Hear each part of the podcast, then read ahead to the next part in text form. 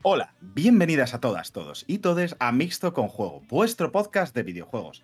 Aquí Mariolas. ¿Y qué tenemos en el menú de hoy? Pues la verdad es que muchos directs, que realmente muchos state of play, muchos showcase y cosas de estas, pero que realmente no dicen nada. Es lo más curioso de todo. Vamos a hablar un poco de el, la, eh, cómo se publicita la nada, nada nuevo bajo el horizonte. También es cierto que este año pocas cosas necesita más, pero, pero bueno, parece que hay ahí. También tenemos algunas cositas que se han sabido nuevas, no de no del juicio de la, de la FCC y estas cosas que son un puto coñazo, pero a raíz de eso, que por cierto, también se ha sabido hace poquita otra, otra cosita nueva de eso, que al parecer la CMA pues ya ha dicho que sí, al fin. Parece que esta vez ya sí que sí, pero bueno, lo- por eso lo doy ahora mismo rápido. Eh, esta, noticia aquí. esta es la buena final V2. Exactamente, el fichero, ahora sí que sí, de verdad, besitos, ¿sabes? Es un poco. Pero bueno, parece que ya va tocando a, a final el culebrón este, que, que bueno. Pero ha habido. Se han filtrado cositas, se han filtrado cositas de. que desvela planes de Xbox para el futuro que van a ser. mm, que pueden ser muy curiosos de ver. Y luego, por supuesto, pues bueno, la gran, la gran cagada de, esta, de estas semanas, la gran. El, gran momento eh, en el cual nos vuelven a demostrar las empresas lo avariciosas que pueden llegar a ser, sin tener en cuenta ninguna otra cosa. Eh, ¿Cuál habrá sido la cuestión? Pues para saberlo tendréis que escucharnos, quedarnos, no hasta el final, sino hasta la mitad por ahí. Eh, Pero no me solo, claro que yo me lío con cualquier cosa, la verdad es que podría hablar siempre todo el rato solo, pero no, tengo a gente muy preciosa alrededor mío que va a comentar conmigo y decir cosas mucho más sensatas que yo. Como por ejemplo, Raúl. ¿Qué tal, Raúl? Muy bien, eh, estoy contento. ¿A qué has estado jugando? Eh. Una cosa que ahora me interesa por... Eh, claro, esto lo he comentado antes de que, de empezar a grabar. Que estaba jugando al Cyberpunk. Hemos estado hablando un poquito de esta versión 2.0 y tal, que, que a mí me está gustando bastante. Estoy contento con cómo queda el juego. Pero también he estado jugando otra cosa. A una novedad absoluta: Titanfall 2. ¿Por qué? Increíble. ¿Por qué he estado jugando Titanfall 2?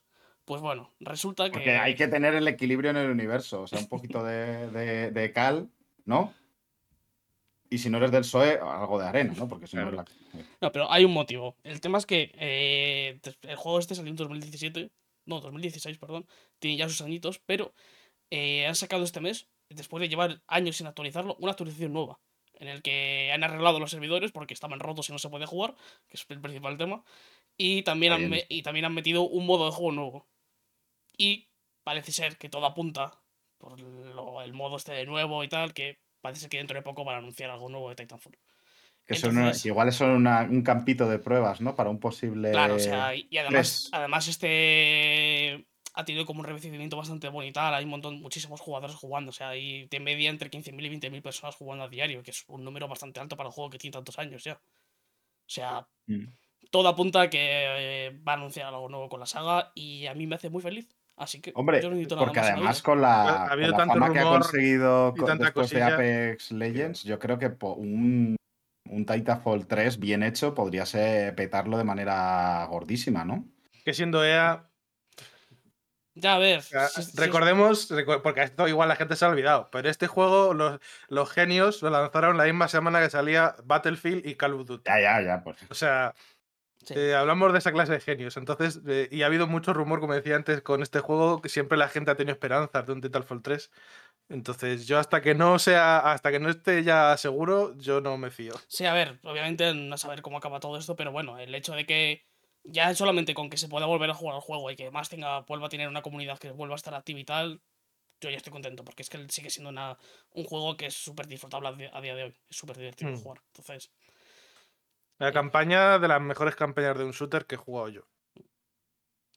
así que, pues, jugad a Tit- Titanfall 2. Eh, va a ser Mm. cojo- muy dif- difícil de cojones entrar ahora porque el nivel está un poquito alto, pero...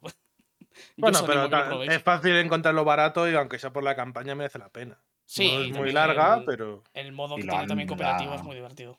Yo creo que la han dado a veces, ¿no? O Sí, sea, bueno, sí, sí. Le han, llegado a dar y alguna oferta en plan de Steam y de la Play han estado por, ha estado por menos de 10 euros. Está en, decir. está en Game Pass también, así que. Sí, yo, yo lo tengo, no lo he jugado. Así que. Pero bueno. Eh, Pues nada, Sergio, ¿tú qué has estado dándole? Pues ha sido un poco estas dos semanas muy RPG, porque me acabé el of Stars. eh, ¿Qué? Me acabé el Sea of Stars. Ah, vale, guay. te había entendido Chef Stars. Y hostias, ese, No. ese es nuevo, ¿eh? Así Sí, que estaría bien guapo un RPG de, de chefs, ¿no? Estaría... muy, muy guay, muy guay. Y de los mejores juegos de este año, seguro. Eso lo, lo tengo claro. Eh, No sé si lo lo habéis jugado algo, lo habéis seguido jugando alguno o no. Yo no he Porque, empezado, pero lo yo no lo he empezado. Sí, estoy con. Pues... Y luego, como, como lo terminé ya, me puse a rebuscar en el Plus y me bajé uno que se llama Battle Chasers Night War. No sé si os suena. Es así como sí. de turnos y tal. Sí, me suena así. No está mal. Y luego, como ahora han dado, ha sido el TGS, pues de Sony han debido decidir que es el momento de dar JRPGs y han dado em, un mogollón de Star Oceans, así que me he jugado dos. Uno muy, muy malo y el otro que de momento me está gustando. O sea, hay uno- además el nombre tiene tela, porque se llama Star Ocean Integrity and Faithlessness. Joder, parece una campaña de, de- de- del PP, ¿sabes? Sí, sí, sí.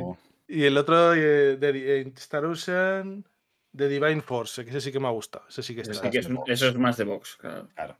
De, de, Pero- de oír, realmente. ese- El otro, madre mía, los personajes súper blandos, el combate una mierda, la historia súper aburrida. Madre mía, ¿esto qué mierdas es? Le aguanté cinco horas y, y ya no pude más. Que puede parecer poco para un JRPG, pero que dura como 20, ¿eh? O sea que hasta se aburrieron ellos de hacer el juego. Claro, son RP JRPG, bueno, RPGs eh, cortitos, ¿no? De estos. Ent- Normalmente no, normalmente son juegos de 100 horas, pero en este Ya, no había este mucha sería- pasta. Bueno, pero el Star, eh, el Sea of Stars, ¿no? También es cortito y bien, ¿no? O sea, que, pero es otro que- rollo de juego. Claro, pero eso digo que no es tanto cuestión de, de, de cuántas horas tiene el juego, de, sino de la calidad y le- el mimo que le metes a, a las cosas. Tú puedes tener una cosita de 20 horitas ahí bien apretadita. bien Pero cosita. no, no- no lo, no lo digo por eso, sino que si tú tienes una saga en la que normalmente haces JRPG de estos típicos de 60, 70 horas, con mucho desarrollo y tal, historia, y de repente haces uno de 20, Ya. en el que no hay cinemáticas, todos los diálogos son con cámara libre. Entonces, Bueno. Son opciones. se, nota, se nota que han recortado presupuesto por todos lados, se nota mucho. Entonces, si vais a jugar uno, mejor el último. Y además hay, hay, que, hay que hacer... ¿Es el, de Vox o el del P? Es que me El de, os- de Divine Hope. No. Ese es, el, es- ese es el bueno. Que además ahora sale el remake del 2. Sale ahora, dentro de poco. Y ese hay ganitas. Es uno así, el estilo, eh, parecido al estilo del Sea of Stars, así como pixelitos y. Tiene buena pinta. Sí, tengo ganitas y además va a salir en físico, que menos mal, porque ya y con estos nunca se sabe. Estos que vienen de Japón. Ya está no- la cosa. Uno de los que vamos a ver, eh, que sale, se viene en Xbox, no, no viene en físico de Europa, por ejemplo. Bueno, ya estamos acostumbrados.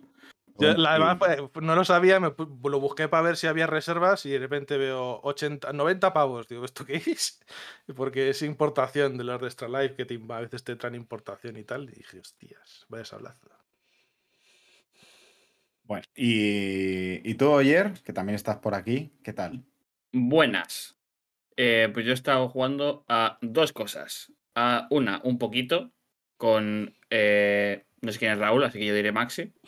Al Payday 3, Sí. jugado un poco. He escuchado que, que ha sido bastante desastroso, ¿no? El lanzamiento ha sido lamentable. O sea, plan, El primer día no podíamos jugar porque no entraba. En plan, No se podía. no funcionaban los servidores y no te dejaban ni entrar. O sea, Bueno, ¿Alguien- ¿Se olvidó alguien de encender el interruptor de los servidores? ¿o qué? eso es. Yo que se me había olvidado apuntarme algo.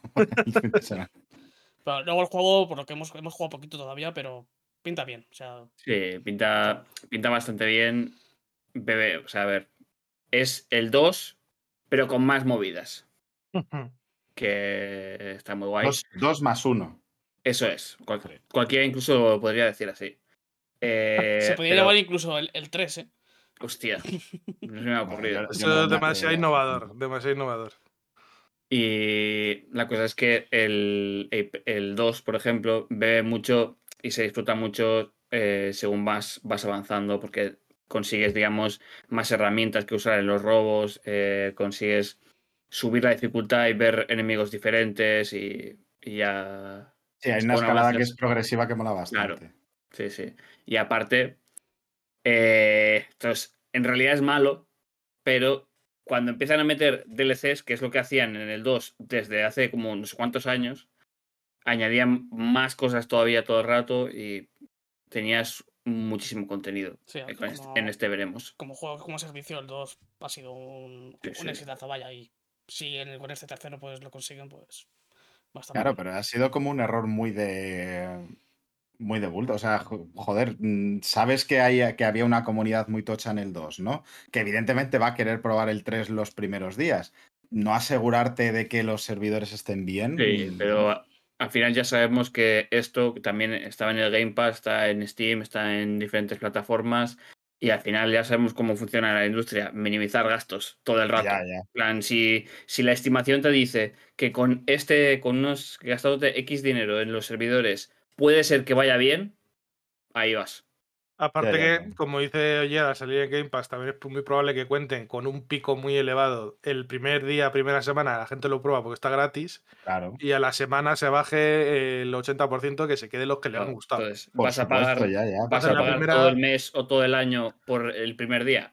Claro, tengan una semana, una, unos dos días, una semana como mucho, de que vaya mal el servidor y ya está. Claro, pero ahí es donde te arriesgas a que la peña vaya, que vea que es una mierda yendo de Xbox y no vuelva, porque diga, Claro. pues paso de estar aquí. O sea, estás entiendo perdiendo yo- un ellos, ellos tendrán los números. Claro, es lo que te- yo entiendo que ellos harán sus cuentas. Parece ser que merece la pena.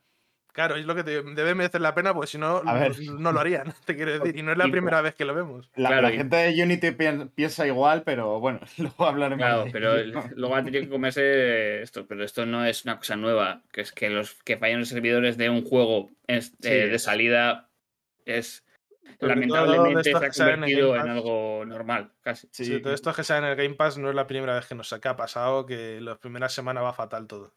un debatito que Luego teníamos estabiliza. justamente antes de empezar, Raúl y yo, que es eh, si merece la pena realmente jugar a los juegos de salida ya, porque No. sale mucho mejor esperar, ¿no?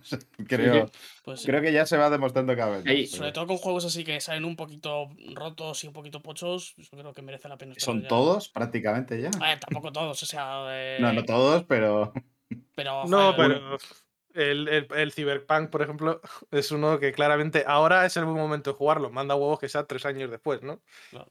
Mm. Pero eso, el, Final Fantasy XVI o el Zelda, por ejemplo, este año. Se pues, pueden jugar perfectamente. perfectamente de sí, salida. sí. Hmm. El Baldur's Gate, por ejemplo, es hacer esto, pero hacerlo bien.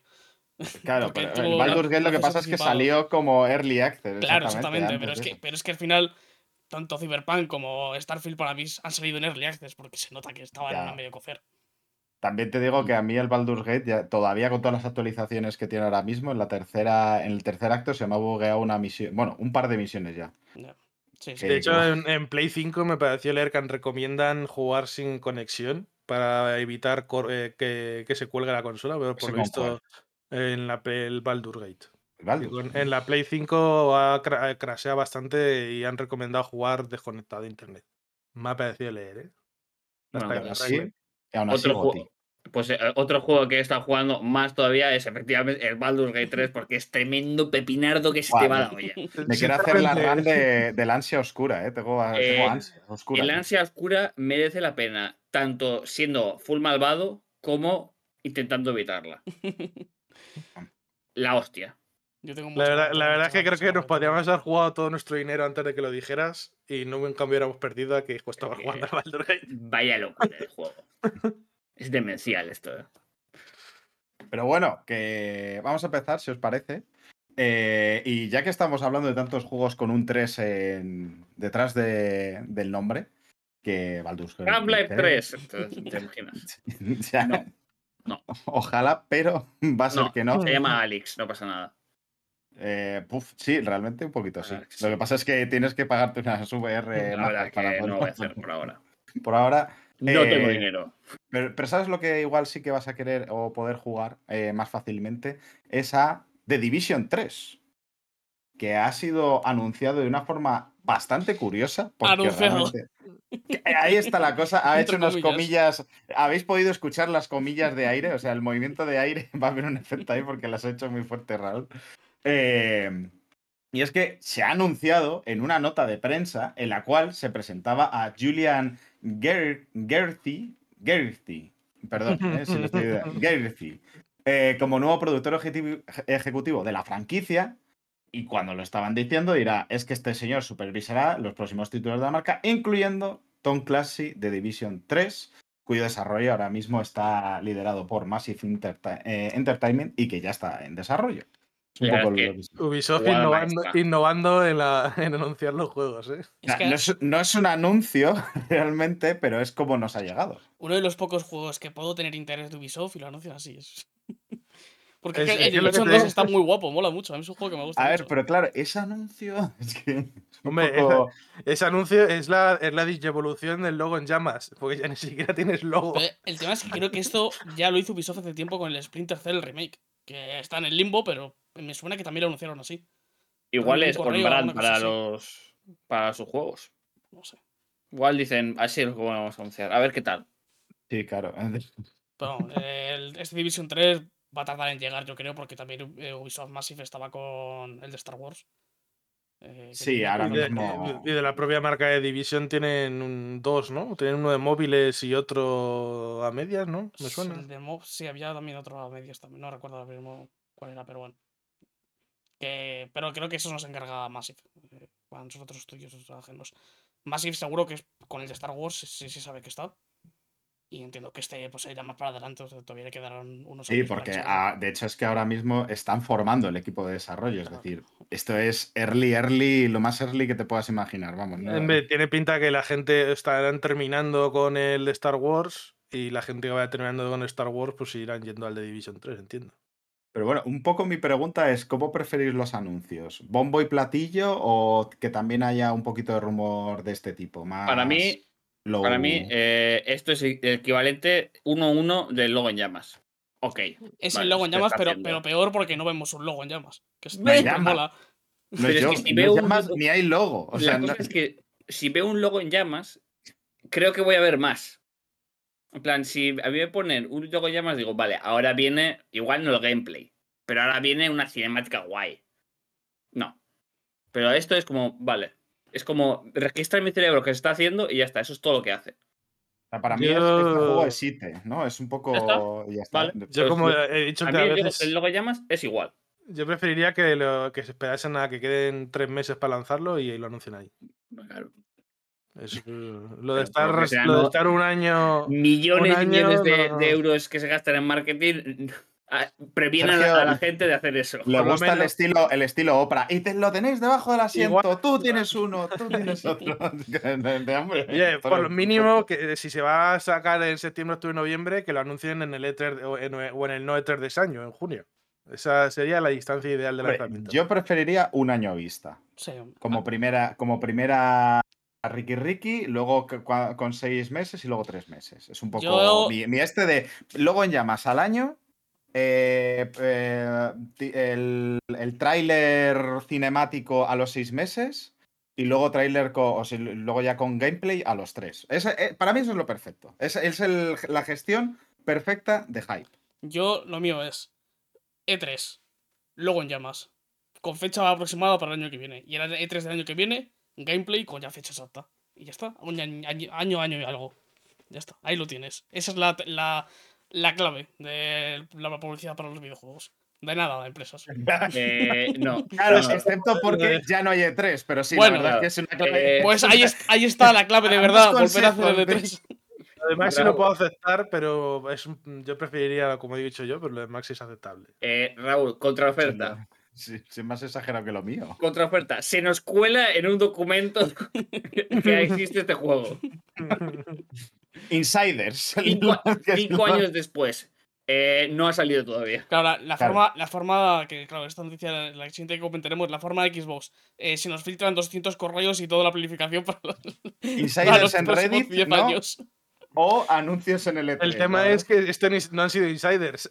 No, ya, ya, ya, ya. No, esto ha sido directamente ellos. ¿eh? No, Uy, ya- Esto, esto me- eh, Bueno, cuando lo comentemos. Vale, Eso pasar lo comentamos ya. ¿eh? Vamos en directo, bueno, sí, sí.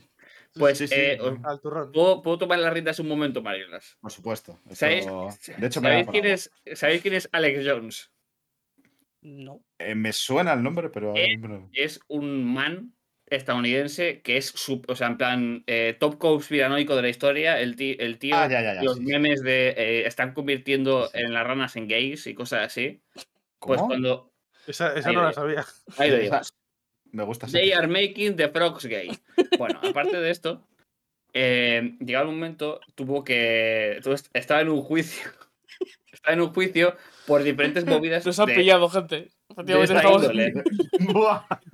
Rápido. eso- eso lo ha gritado él en su programa a pleno pulmón. They are making the frogs gay. Bueno, Lo Llevamos ya- intentando ocultar décadas, pero nos han pillado, gente. Uf, es, a- es la realidad. es- literalmente me voy a hacer una pancarta con esa frase porque me gusta mucho. Bueno, Continúa, Jerry, por favor. Pues Perdón. el tema está en que por eh, motivas, por motivos súper chungos, eh, está en un está enjuiciado eh, por decir las ranas gays. ¿no? Es un poco- por decir movidas muy malas. El tema está en que llega el momento, Mm, su, me propio- acuerdo por qué su propio abogado le mandó, en plan, mandó, eh, este es el orde- rollo, este es el ordenador de mi cliente, toma, tome, señor juez. Y el fiscal estaba mirando y dijo, y dijo, ¿qué? Holy shit. Espera un momento. Este man me acaba de enviar toda la mierda que tiene este, man- este tío en internet y en sus archivos personales para que yo haga con esto lo que vea. Increíble. Pues aquí es igual. Eh, que tengo una movida. Nah, eh, no, no encuentro dónde está el archivo que tengo que enviarle al- a este departamento. En- le voy a enviar mando todo lo que tengo. que ya lo encontraré. Efectivamente. ¿Y qué encuentra? Pues eh, los planes de, X- de Microsoft de Xbox de aquí a no sé cuántos años. Nada, Para 2028, Que realmente. involucran a eh, cosas que no están para nada en línea con lo que haría eh, la, el Microsoft que nosotros conocemos y amamos. ¿Seguro? O sí. Yo, Yo no está- sabía más que- bien en, la- en Microsoft que está en la cabeza de alguna gente que se piensa que son la reencarnación de, de Jesucristo en la tierra y que va a venir aquí a salvarnos a Claro, todos. esa recreación realmente es Phil Spencer. Phil Spencer sí lo es. Pero no Microsoft. No Microsoft. Pero Phil Ni, Spencer sí. ni Full mucho menos full Claro, sponsor. claro. Claro, es está eso. Phil Spencer es la reencarnación de Jesucristo, pero está su Claro. contraparte, Full Sponsor. Claramente este archivo estaba en el ordenador de Full Sponsor. Ujú. Bueno, ahí ha habido el no ha sido tú, no he sido yo, no tal, no sé qué, que parece, parecía que sí que ha sido de, por culpa de Phil, pero bueno, que él ha dicho que no. O sea que. Pero vamos, eso tampoco nos interesa demasiado. Lo que ha pasado es que realmente se han filtrado dos eh, documentos eh, eh, alrededor del juicio que se mataron por el juicio contra la Fre- eh, contra no de la Federal Trade Commission y demás. Eh, pues evidentemente se tiene que mandar, como dice eh, Oyer, se tiene que mandar documentos a los jueces para que los revisen y demás, este tipo de cosas. Pero se han filtrado, no sabemos por quién, no sabemos esto, tampoco nos interesa demasiado, la verdad, quién ha Claro, sido. Y lo que nos interesa es lo que se ha filtrado. Claro, eh, lo que se ha filtrado es lo interesante. Punto que hay que decir primero. Esto, y lo han recalcado el propio Phil y demás, estos son planes relativamente antiguos, es decir, como de 2020, eh, 2022, o sea que hay cosas que pueden haber cambiado bastante. Pero hay cosas muy interesantitas. Eh, porque se ha sabido cosas con respecto a los planes para hardware de, de Xbox. Entre ellos, por ejemplo, mm, quizás lo más evidente, lo cual no ha sorprendido quizás a nadie, que estudian más o menos el lanzamiento de la siguiente generación para 2028. No significa que estén ya empezando a construir las máquinas, Mm, pero igual sí a diseñar. Sí, o sea, además se comentan especificaciones y tal, y son cosas que, que tienen sentido, que parecen bastante lógicas.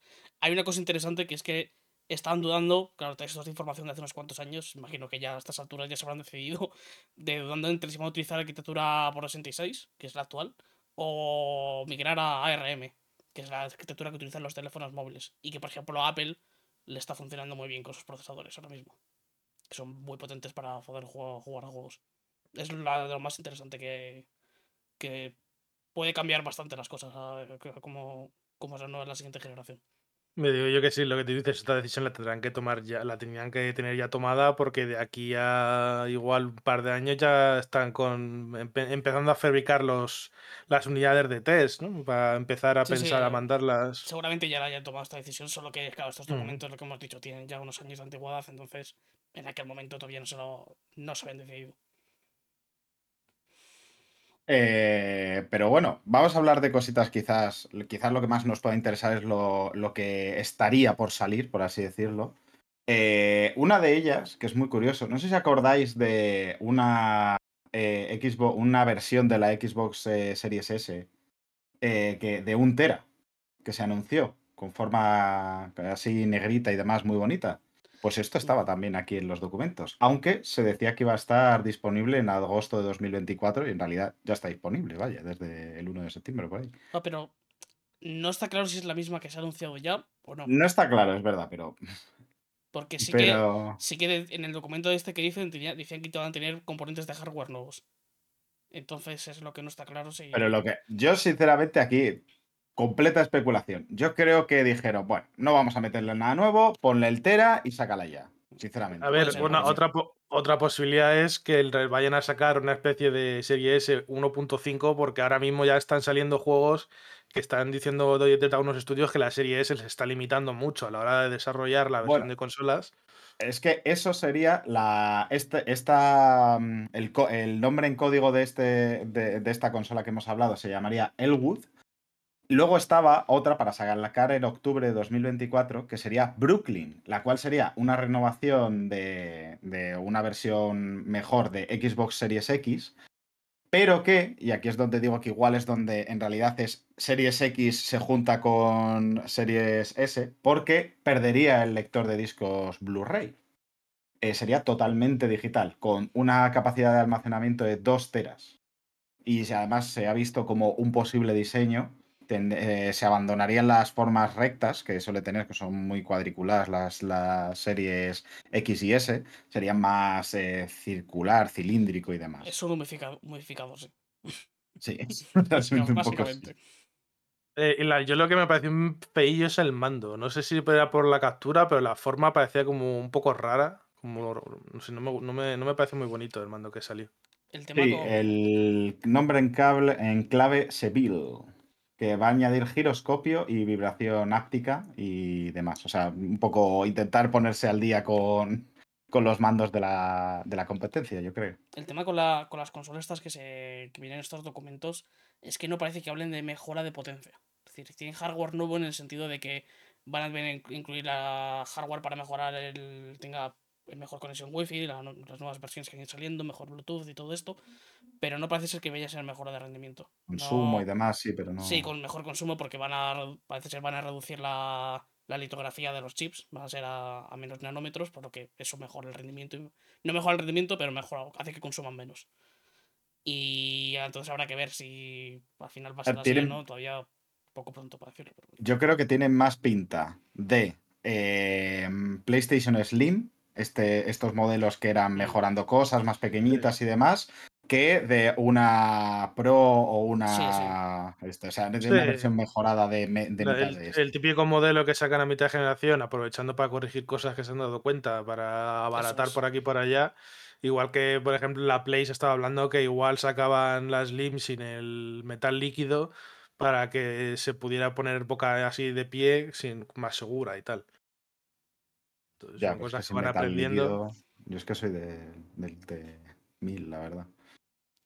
Pero bueno. el- Ya, pero ha habido unas cuantas personas que el metal líquido, al Ya, ya, ponerla si de yo, pie, puesto- yo en cuanto lo leí, yo la tenía siempre de pie. En cuanto lo leí dije, uff, lo puse horizontal, pero vamos. Que yo entiendo no. que eso tiene que ser ma- mal, mal- a error de diseño de alguna manera. No sé, pues, no sé. Me parece muy raro que por ponerla de pie. No tiene por qué salirse el metal líquido porque eso es Claro. presión completa y no se debe salir. Si sal- se ha salido en alguna consola es por algún error concreto de esa, como pasa con, Es con que, otras consolas que tienen errores específicos Sí. de algo, que a veces se pasan.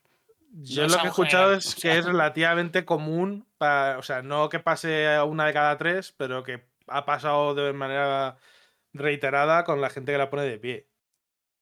Eh, Yo esto lo he escuchado de gente que repara consolas. Que muchas, le- muchas les llegan de, por este error.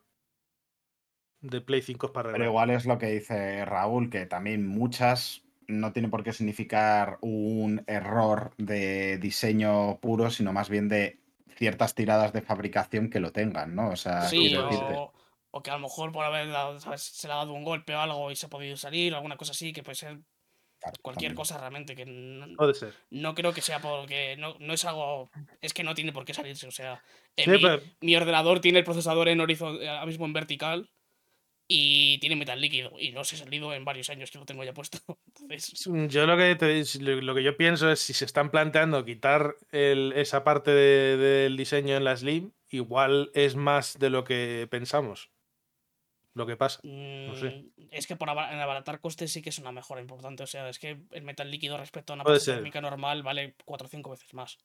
Entonces, es mucho Lo que pasa es que no, no- no sé eso, eh, mm, entiendo que funcionará mucho mejor el cristal líquido. No sé si Sí, eso sí. a la hora de jugar les Ese- pasaría factura a, Está el líquido es lo que de.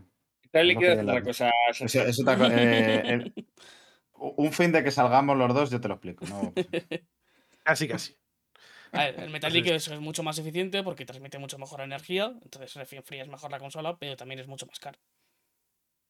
Entonces, Claro, y, que, y como con la. Sabemos que la, la, la Series X, sobre todo, creo, ¿no? Que este, estaba a pérdida, que te, ca- que te mueres, ¿sabes? Realmente la, la venta de las consolas. De la consola, pues realmente. Igual con esta quieren ganar un poquito más de dinero, ¿no? Porque además hace poquito también, eh, ya colo la noticia aquí porque la he leído.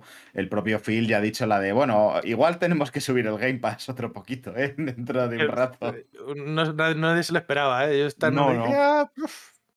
No, no. O sea que bueno, y sobre todo ahora que ya tiene. De bueno, ahora que ya está lo de la compra bien hecha, ¿no? Que, que bueno, que igual, ¿no? Esto, esto, no te- esto no lo voy a pagar yo, lo vais a tener que pagar vosotros, ¿no? Lo- los juegos de.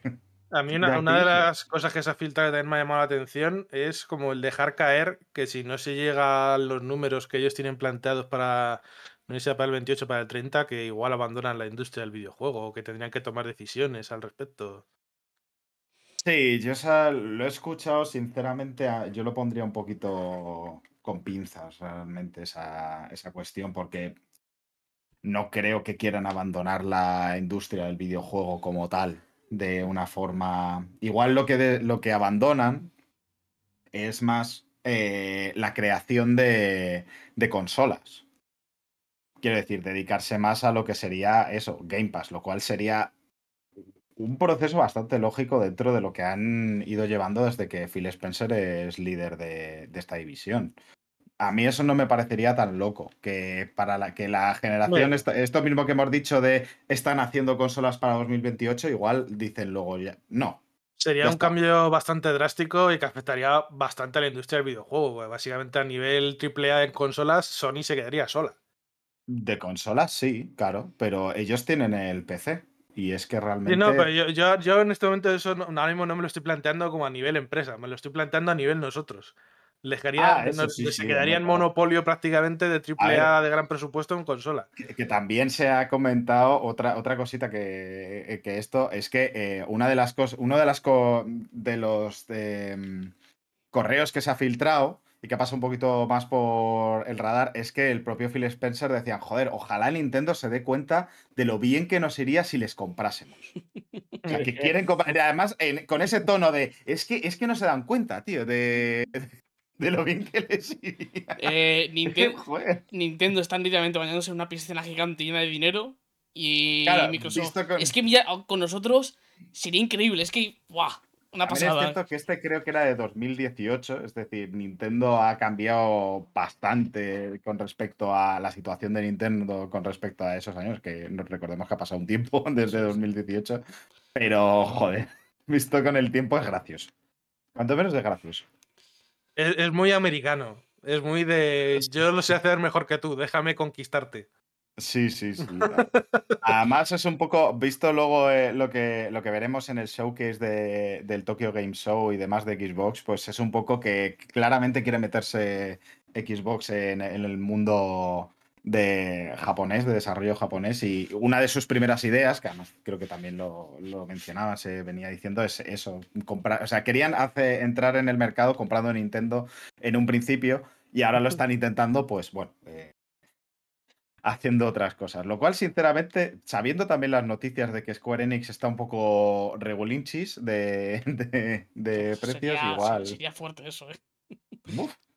Claro, yo creo que va a haber puja, ¿eh? Posiblemente. Ah, yo, entre yo veo, veo antes de Square a lo mejor a Sega. ¿eh? Sega veo posibilidades. Ya, bueno, ¿sabes lo que pasa? Que es que después de la Activision Blizzard, yo creo que Xbox también va a intentar hacer un poquito low, Sí, low. sí. Y si cobran pisa, pues igual sale Primero Sony que- para allá. Pero bueno, Primero que, termine, primero que termine la de Activision y después ya se verá qué Ah, hacen. Pero- Aparte es que en, en Japón, con los proteccionistas que son con sus empresas, veo bastante más complicado que ya no sé, ya no solo que Square se deje comprar, que los gobiernos de, que el gobierno de Japón lo permita. Bueno, se pueden llegar a acuerdos rollo de, de ceder derechos, precisamente como el que han conseguido para que la CMA les admita la compra de Sí, todo pero es esto. que- que Japón es un mundo muy, muy diferente. Yo no lo veo nada claro que esto sea tan factible. ¿eh? Es diferente, pero también te digo que esto No es un mercado amigo y, y los yenes también suenan muy bien cuando Claro, caen encima de la mesa. yo no he dicho imposible, yo he visto, he dicho Pero que lo veo sí, más habrá, difícil. habrá que verlo. va, Ahí, va- ahí hay, ahí hay beef. Ahí Y, es posible que en esas Sony, se- eh, ¿te imaginas una pelea entre Sony y Microsoft a ver quién compra Square Enix? Sí, eso es lo que estaba diciendo yo. Yo creo que va a haber ahí. El que esté más aguililla se la lleva. Y que llegue alguien y diga, oye, ¿por qué no peleáis en plan Elon y Zuckerberg a- entre el, el Paul Spencer y Jim Ryan? Venga, pelea Uf, UFC. Quien gane, compra Square Enix. Por favor, Sergio. Nos escuchan niños. No, no es verdad, pero bueno. Seguro. Por favor, para que no digas cosas feas. Mira que hemos dicho cosas feas en este, en este, este, pero ver a dos señores mayores ricos multimillonarios pegándose en un ring, la verdad es que no. Saldríamos al menos con un lo único, menos. malo, lo único malo es que no se matarían. Claro, es que. No, no. No, no me llama, pero bueno. Eh, aparte de hardware, eh, se ha sabido también unos documentos eh, sobre Bethesda, precisamente, lanzamientos de Bethesda. Estos son de julio de 2022, es decir, que, bueno, o sea, de 2020, perdón, lo cual pues significa que tienen ya un tiempecito. Eh, pero hay cosas curiosas, como por ejemplo, se veían eh, lanzar cosas, o sea, decían que iban a lanzar cosas que se han visto después, como Starfield, que es verdad que estaba, que estaba proyectado antes de lo que luego ha salido. Eh, el Project Hibiki, que al final fue Hi-Fi Rush, juegazo, por cierto, Sí. increíble. Deathloop, cosas así. Em, también se hablaba de, no sé si os acordáis de un juego de un tal Indiana Jones que iba a hacer Machine Games, pues No está, eh, eh, por aquel entonces estaba presente para salir este año fiscal. Se ve que no, ¿eh? Sí, ¿sabéis junto? También estaba por ahí eh, Elder Scrolls 5, eh, que según el documento sería exclusivo de PC y Xbox. seguro. El sí, sí, 5, sí, sí, joder, otra vez, me cago en la puta con el timing. 6, perdón. 6, perdón. Eh, que saldría en torno a 2025. Eh, súbele dos o tres añitos más y Ya. ya está. ya También es verdad, pero bueno.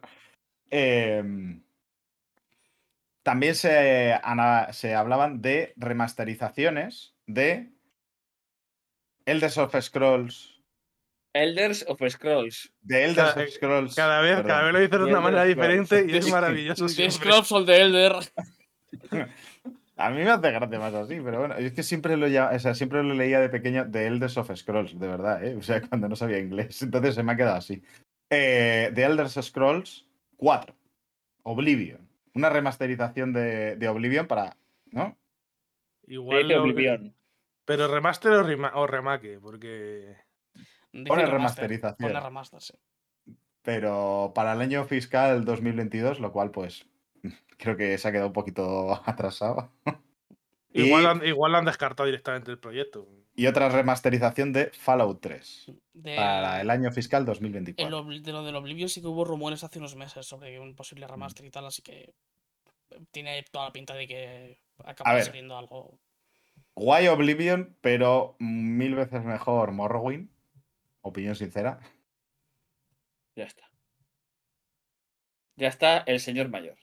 No, pero es que no sabéis, eh, no- o sea, si no lo habéis jugado, no sabéis el pepinardo que os perdéis. Lo que pasa es que Morrowind ya sí que tiene que estar en terreno de que o hacer remake o igual no, se ha hay quedado remake, Pero, viejito. o sea, Y Oblivion también, ¿eh? O sea, yo por eso lo estaba diciendo yo antes, que Oblivion igual se ha quedado ya viejo para remaster solo. cualquiera de los dos me pega un tiro. Es que ahora inclu- mismo. incluso el Skyrim está para remake. El porque- Sky- me pegaré un No, tiro. no des ideas, Raúl, no des ideas, por favor. Es que, eh, Skyrim. es que solo de imaginarme el código de Skyrim, es que el código de Skyrim tiene que ser para tirarlo a la basura y empezar de cero, es decir, un remake, pero a Sí, pelo, sin pero es que aprovechar ya- nada. Si ya lo han hecho.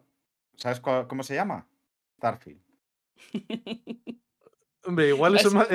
Yo creo que Pues- ahí, de hecho, sí que reutilizo bastante código. Claro, Es, porque claro, el- es, es un chiste, pero si quieres no es un chiste. Claro, no lo han rehecho otra vez. Es simplemente, pues, lo han, han cambiado texturas. Yo he visto algún vídeo que hizo la Napers hace poco de bugs eh, war graciosos y había algunos muy guays. Uno, por ejemplo, que lanzó misiles y los misiles se pusieron, se pusieron a hacer ellos solos un anillo como, de Sat- como el de Saturno y estaban los misiles siguiéndose a sí mismos así. A- así, así funciona la gravedad, ¿no? Claro. Este que le pasa a mucha gente de gente que flotando con la cabeza, o sea, como si la cabeza se quedase atascada en el suelo de arriba y se le ve el cuerpo flotando por ahí. Eso por lo visto le pasa a mucha gente. Que hay una. De este documento que se ha centrado, una cosa que me llama mucho la atención. Es que en el, aparte de los juegos estos que tienen pensado sacar y tal, venía como una proyección del dinero que iban a ganar en cada año con esos juegos. Y es que los remasters del Oblivion y del Fallout 3 eran muy altos para ser un remaster. O sea, era números muy, muy altos. Pero de, Bueno. bene- de ingresos o de beneficios, porque al Claro. ser Claro, serían baratillos de hacer. No sé si. No, no sé si lo ponía, si eran ingresos o beneficios. No tengo claro ahora mismo, no recuerdo.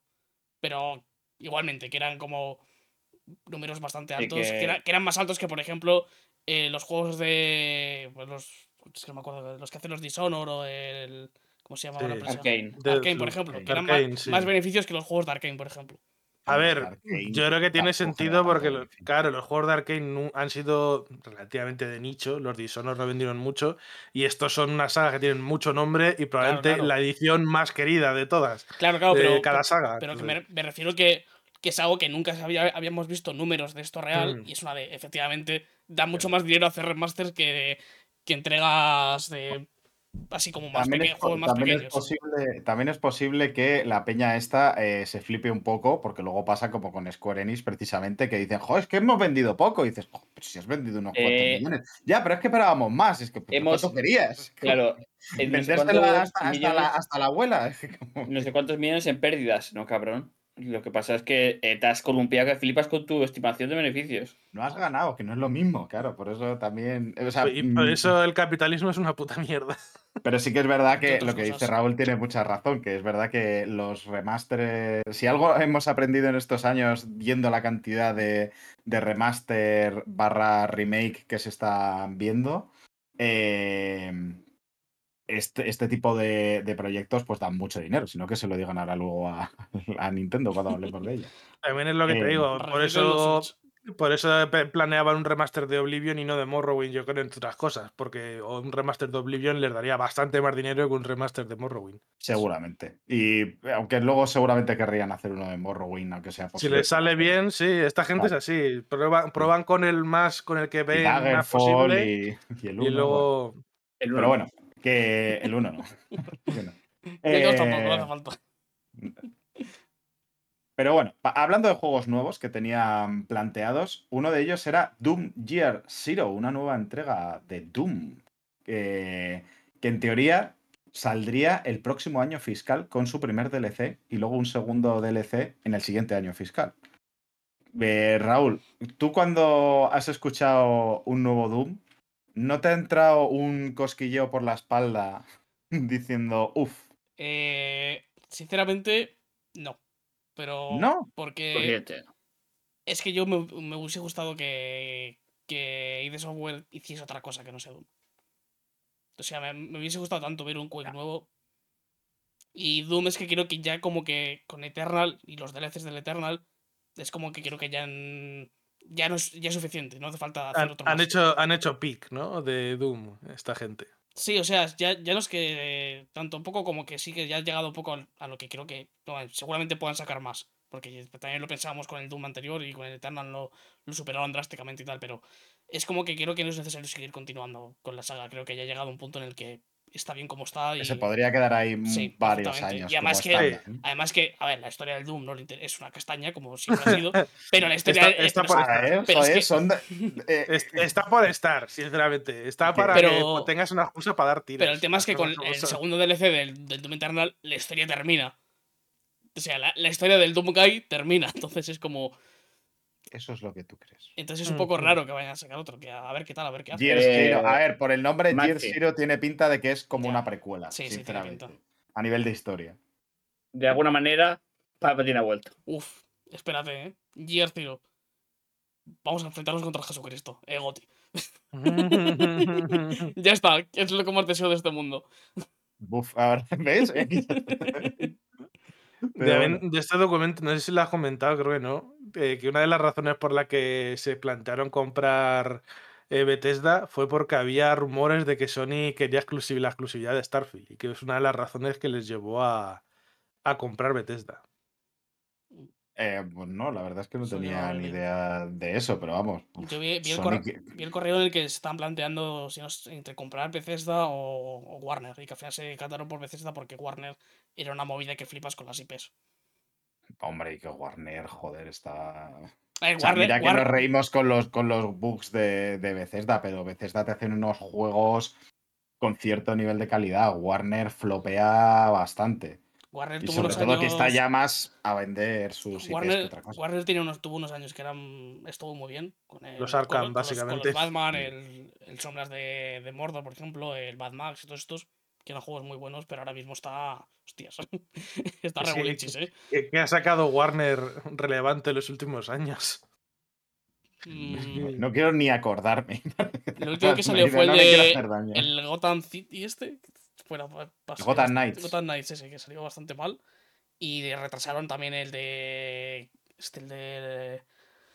Ay, el de los malos, no me acuerdo el nombre. Eh, el Ah, Suicide Squad. Squad. Sí, que lo retrasaron, creo. Sí, el, de, el de Gollum fue de otra gente, ¿no? Porque Pero ahora, bueno, eh, era de otra- no era de Warner el que haciendo los juegos, pero no era Warner Warner, pero Sí. bueno, de los derechos lo había cedido Warner para hacerlo. claro.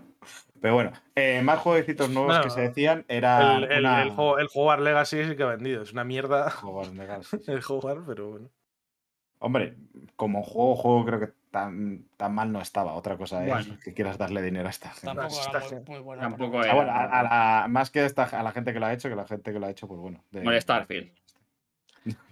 Es que desde Sí, los- un poco desde- básicamente desde los Batman han sacado, tienen el Suicide Squad pendiente, el Multiversus, que creo que está muerto ya, y tienen el de Wonder Woman ahí.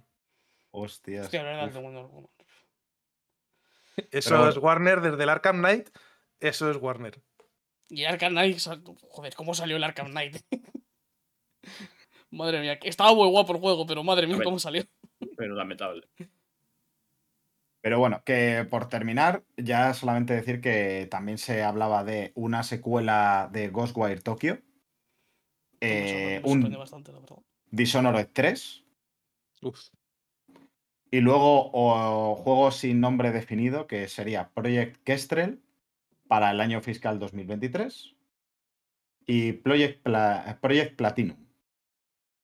Que ni idea, Así que, no- bueno, ya. Si esto llega a algún lado, pues ya lo veremos en algún momento. Soltamos un poquito de name dropping y ya está. O sea, para que, para que luego cuando después. ¿Os acordáis este juegardo o esta puta mierda eh, que era esto? Ah, pues mira qué curioso. Ya está. Es un poco esto. Eh, y hablando de mierdas, eh, ¿qué os parece si hablamos del nuevo movimiento de Unity? Porque la verdad es que. Ah, pe- sido- pensaba que ibas a hablar del Nintendo Direct. pasado Ah, bueno. porque también. Ah, bueno, Pero- me da que da lo mismo. Pero sí, bueno. lo de Unity antes. Lo de Unity antes. Hombre, es que esto es mierda de verdad.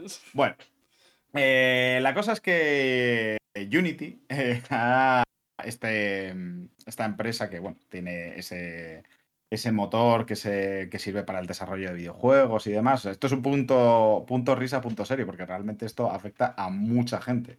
Entre otras Eh. cosas, Unity vale para mucho, te hacen movidas en muchos sitios que yo sepa, creo que no solo videojuegos. Yo he visto hasta, hasta presentaciones hechas en Unity. O sea que, Mm. porque es Joder. el nivel. Pues la cosa es que va a actualizar su modelo de negocio, por así decirlo, eh, que hasta ahora era. Creo que está ya confirmado que iba a actualizar, ¿no? Creo que ya han dado marcha atrás o no. No Eh, manda marcha atrás a medias. a Ah, medias. vale. Han, han suavizado ciertas partes. Yo esa parte tampoco me la sé demasiado, pero bueno, si, si lo sabéis ahora os pido un poco de ayuda. Eh, pero bueno, la cuestión es que antes eh, la licencia de Unity permitía a desarrolladores con ingresos menores a 100.000 dólares al año eh, que empleasen el motor de manera gratuita. Luego, a partir de ese punto, se empezaba a pagar una suscripción de Unity Plus, 400 dólares al año, eh, hasta unos 200.000 dólares. Cuando pasabas de ese, umbral, es eh, Unity Pro, 2.000 dólares al año.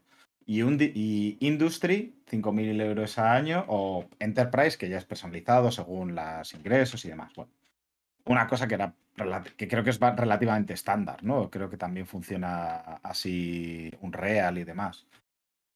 La cosa es que va a quitar esto.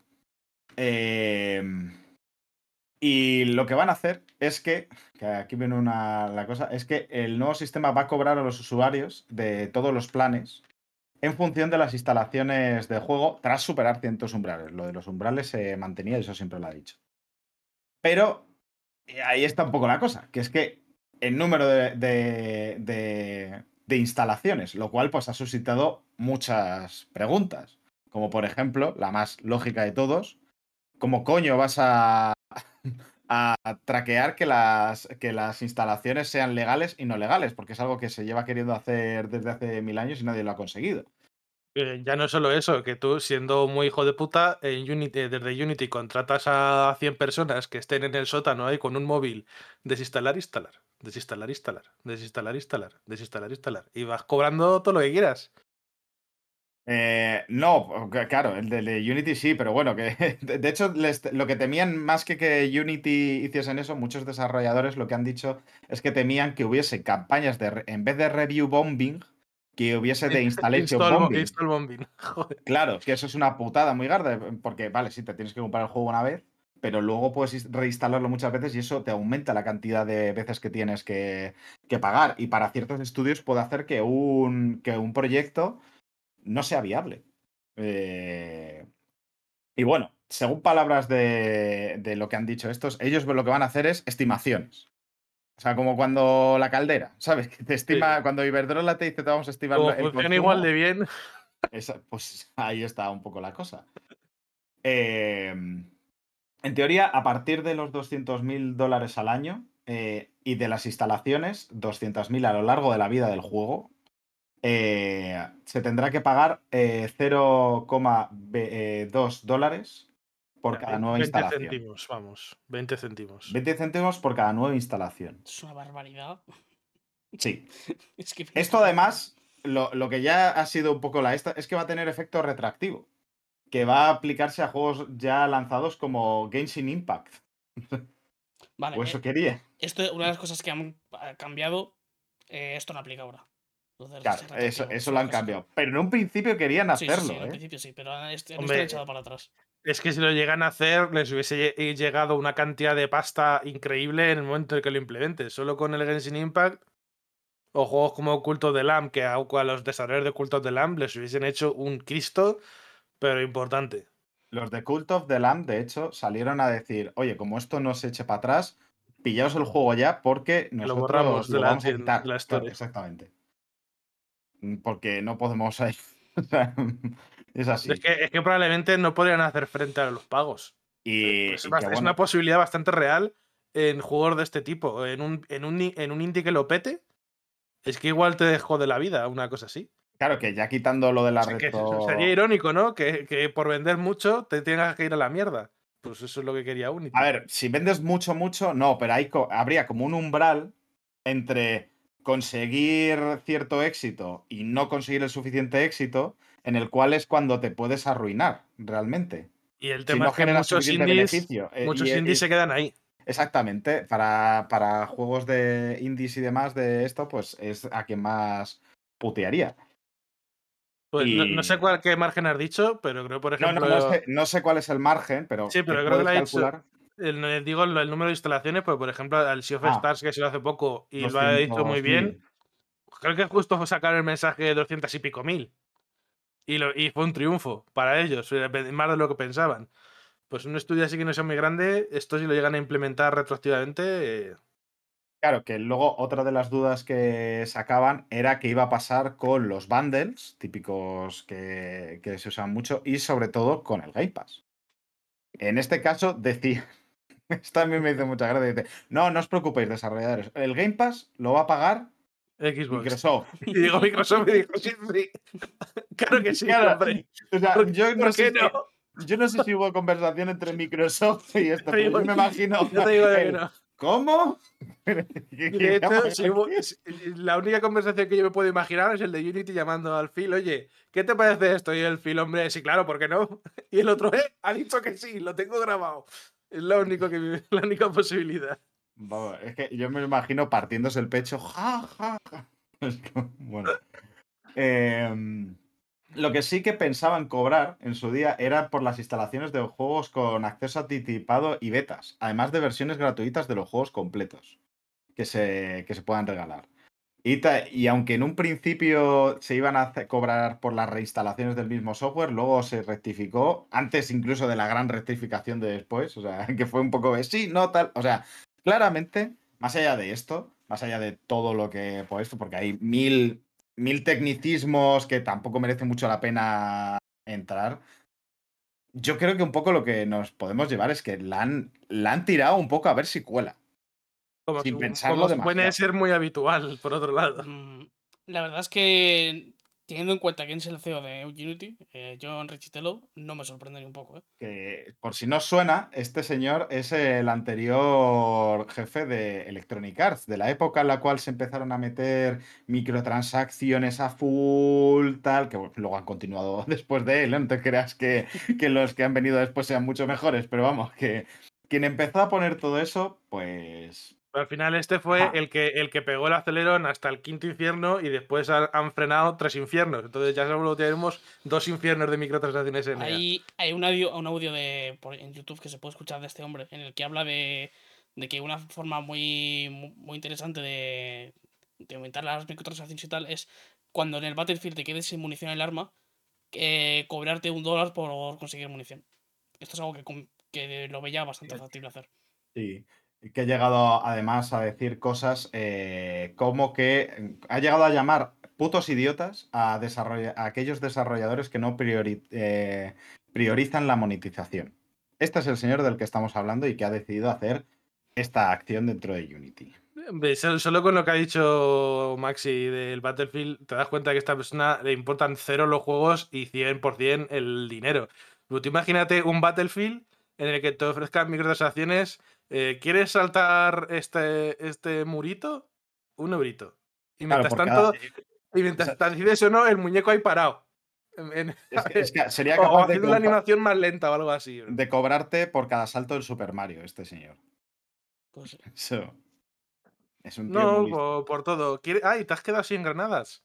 ¿Quieres una granadita por un eurito?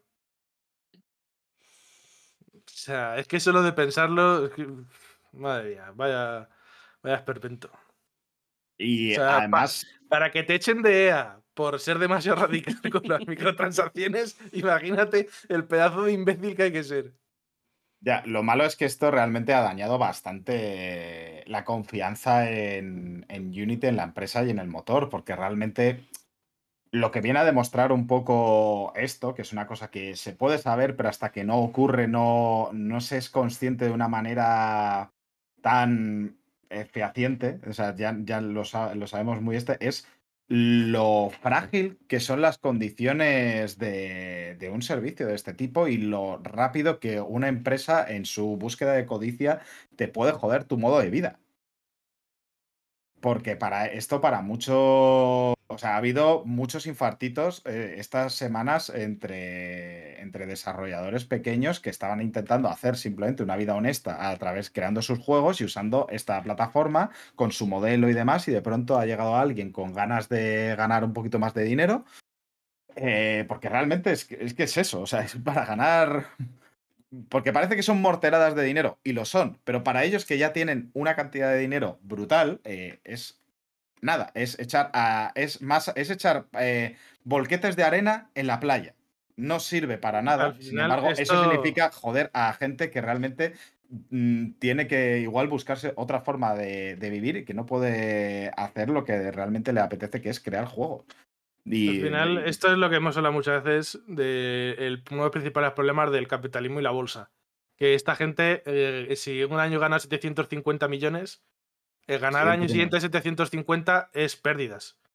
Si no vas para arriba, son pérdidas.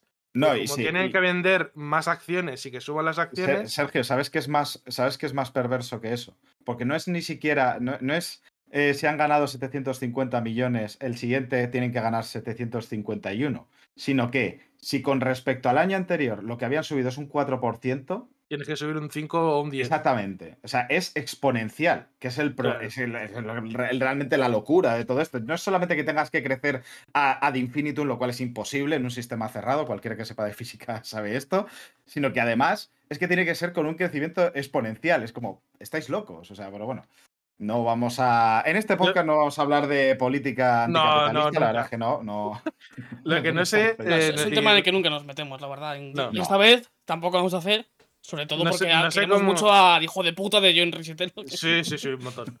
No sé cómo de factible será si tú estás desarrollando en Unity, en Unity pasarte a Unreal o pasarte a otro motor. Jodido. Chungo, es chungo. jodido. Porque. es, re- es reempezar el proyecto, Sobre seguramente. todo porque un, un- Unity eh, funciona en el lenguaje. Se puede trabajar tanto en C como en César, pero Unreal solo es C. Entonces, como tengas hecho César, pues tienes que reescribir todo el código. Entonces, es una movida. Bueno, así lo escribes en un código, en un programa de verdad. Pues claro, digo, igual esa ha sido la patinada de, de Unity. igual ellos contaban con que la gente ya se hubiese hecho a desarrollar, a programar en Unity y que no hubiese factible cambiarse a otro, pro- a otro Pero si el, motor. problema, el problema no es cambiar, porque seguramente mucha de esta gente dice, bueno, yo para el siguiente proyecto lo hago en otra. Lo, lo hago en otro lenguaje y a tomar por culo. Pero la cuestión es el proyecto que ya tienes empezado. Claro. Sí. O sea, ese es el que dices, joder, si yo estoy a, Sí, a punto de terminar mi juego y significa que tengo que volver a empezarlo. Por eso, te, por eso te digo que me parece que ha sido un movimiento que normalmente esta gente se ent- entendemos nosotros que las cosas las piensan, calculan y echan cuentas. No. Pero en este, en este caso yo no veo, eh, porque es lo que has dicho tú antes, has perdido ya la confianza de los desarrolladores, cualquier persona que esté desarrollando en Unity, por si acaso ya para el siguiente se cambia.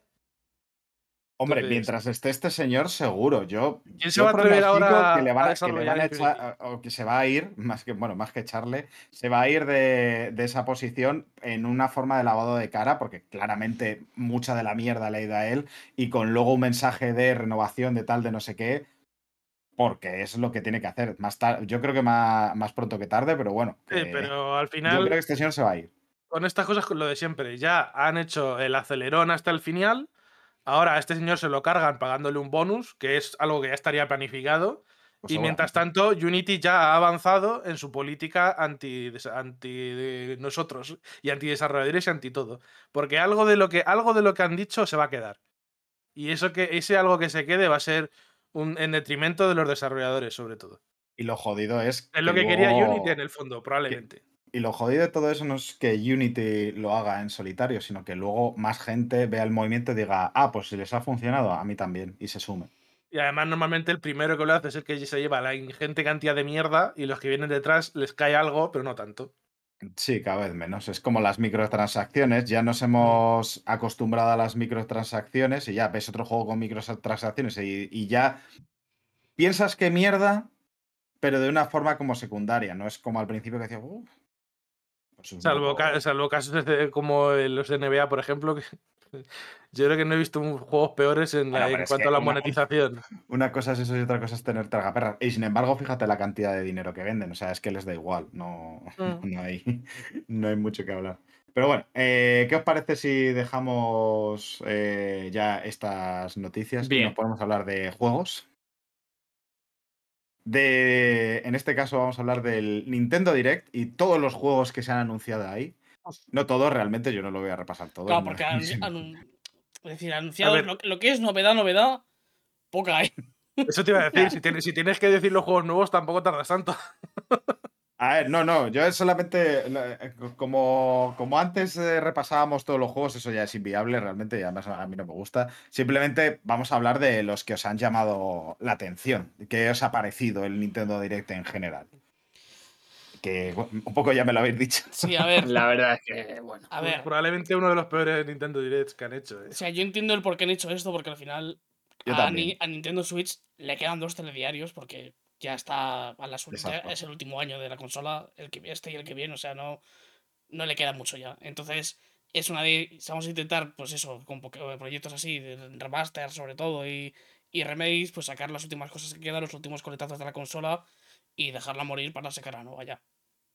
Hombre, yo no sé si dejarla morir, per o sea, pero más que nada para que cuando salga la siguiente tenga quizás, espero, una remesa de juegos interesantes, de verdad, para esa parte, e- ese momento en el cual estén conviviendo las dos consolas, si no hay una transición directa, que haya juegos intergeneracionales, que esa es mi, realmente mi gran duda, si esta vez Nintendo va a hacer salto directo o va a haber intergenera- intergeneracionalidad Lo- entre va- Switch vamos, 1 y 2. Yo diría que lo va a haber 100%. Vamos a tener casos como el, como el Breath of the Wild, seguro, vamos.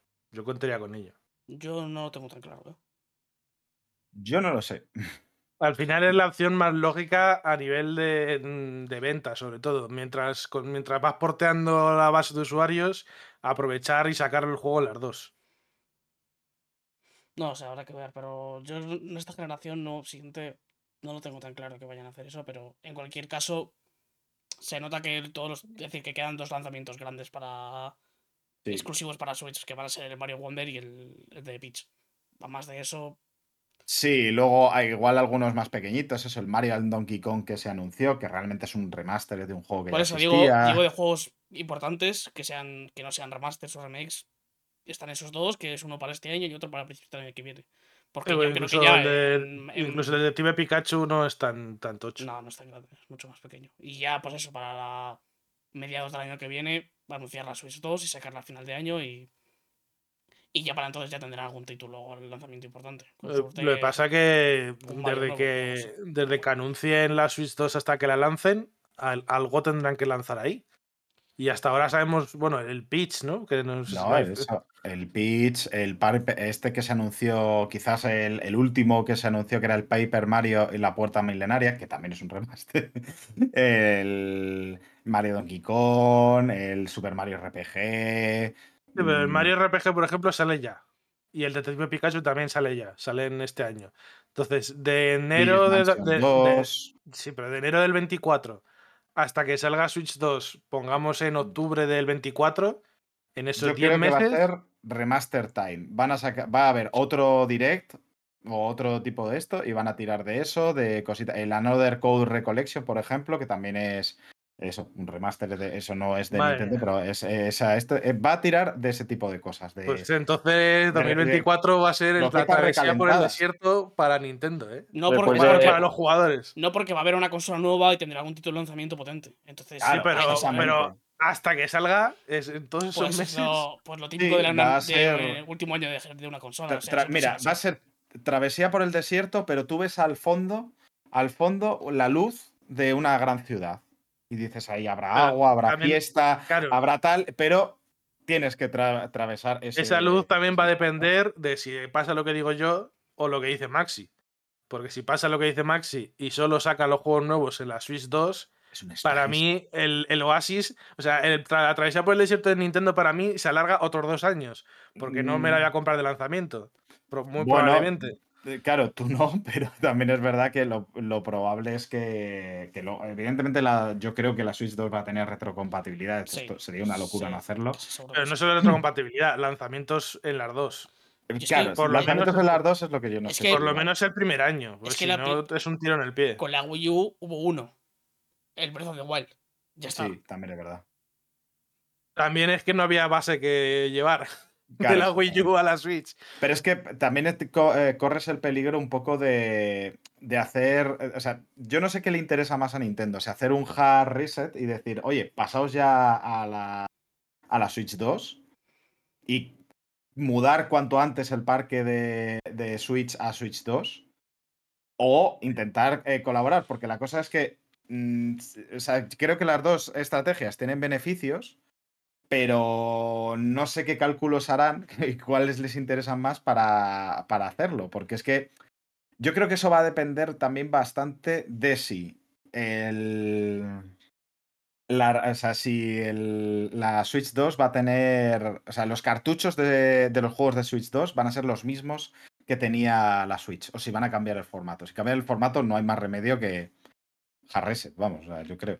Entiendo que Sí. lo intentarán mantener, porque si no tiene reto- retrocompatibilidad esta consola, es Ya. terrible, o Y sea, no- algo y dramático. claro, y si cambias el formato tendrías que tener dos ranuras. Y eso es más ver, diseño, más se, dinero. se puede hacer con una, porque otras consolas o con de Nintendo lo- adaptador. No, no, otras cosas Claro. de Nintendo lo han hecho. Es decir, la, la por ejemplo, la, la Game Boy Advance era compa- retrocompatible con la Game Boy Color y son cartuchos distintos. O la 3D, Son- la, tre- la son- 3DS es compatible con la juegos de DS y tienen cartuchos distintos. Claro. Solo que son ligeramente distintos, pero encajan igualmente. O sea, se puede hacer. No sé, yo, yo evidentemente lo más beneficioso para Nintendo sería eh, un trasvase rápido de usuarios, pero también la, la base de usuarios de Nintendo es un poquito diferente, porque un porcentaje importante tiene la Switch como segunda consola. Entonces, por una no es lo mismo que la Play, ¿sabes? Que si es tu principal consola, igual te cambian más rápido. Pero una por una secundaria que a lo mejor te interesan dos juegos de lanzamiento, vas a, a- a caer. Yo sé, yo lo veo, lo veo mu- eso muy raro que lo Bueno, vayan a hacer y, porque provocaría ventas muy bajas al principio. Mm, de Yo no lo creo. En Japón, por la Switch van locos y por la Switch 2 van a ir loquísimos sea, también. y ahí Sí, tienen el pero de sus, de sus si tú lanzamientos. un, si tú un first party lo sacas en Switch 2, de lanzamiento vas a tener 2, 3 millones. Si lo sacas con la Switch también, puedes tener fácil 20. Claro, pero si ese first party que saca solo con la Switch 2 es el Mario Kart nuevo, por ejemplo, pues 20, vein- vendes 20 millones en el primer fin de semana. Se te muda. Eh, Eso puede ser, puede ser. Que yo creo que es, la- es pero- lo que es, si lo que quieren hacer es vender rápido la consola, es lo que tienen que hacer, sacar un Mario Kart nuevo o un Mario Odyssey 2 o lo que sea y Sí, vender que además lo se no termina. en eh, el primer fin de semana. Precisamente se anunció aquí en este Nintendo Direct el último DLC de Mario para Mario Kart 8. O sea, creo que sacar otro juego así importante para la Switch original puede ser pegarte un tiro en el pie y, y no hacer que la gente se traspase a, a la Switch 2. A ver, si hacen una cosa intermedia, para mí tampoco sea lo peor. Se te quiere decir, el Mario, te sacas la Switch 2 con un Mario Kart nuevo y, y otros títulos más pequeños los sacas para las dos. Si Eso lo hacen así, probable. a mí tampoco me importa porque un Mario Kart nuevo no me va la vida en ello, no me compraría la Switch por un Mario Kart nuevo. Podría ser. Pero bueno, lo importante de este ha sido eh, el anuncio de un F0 nuevo.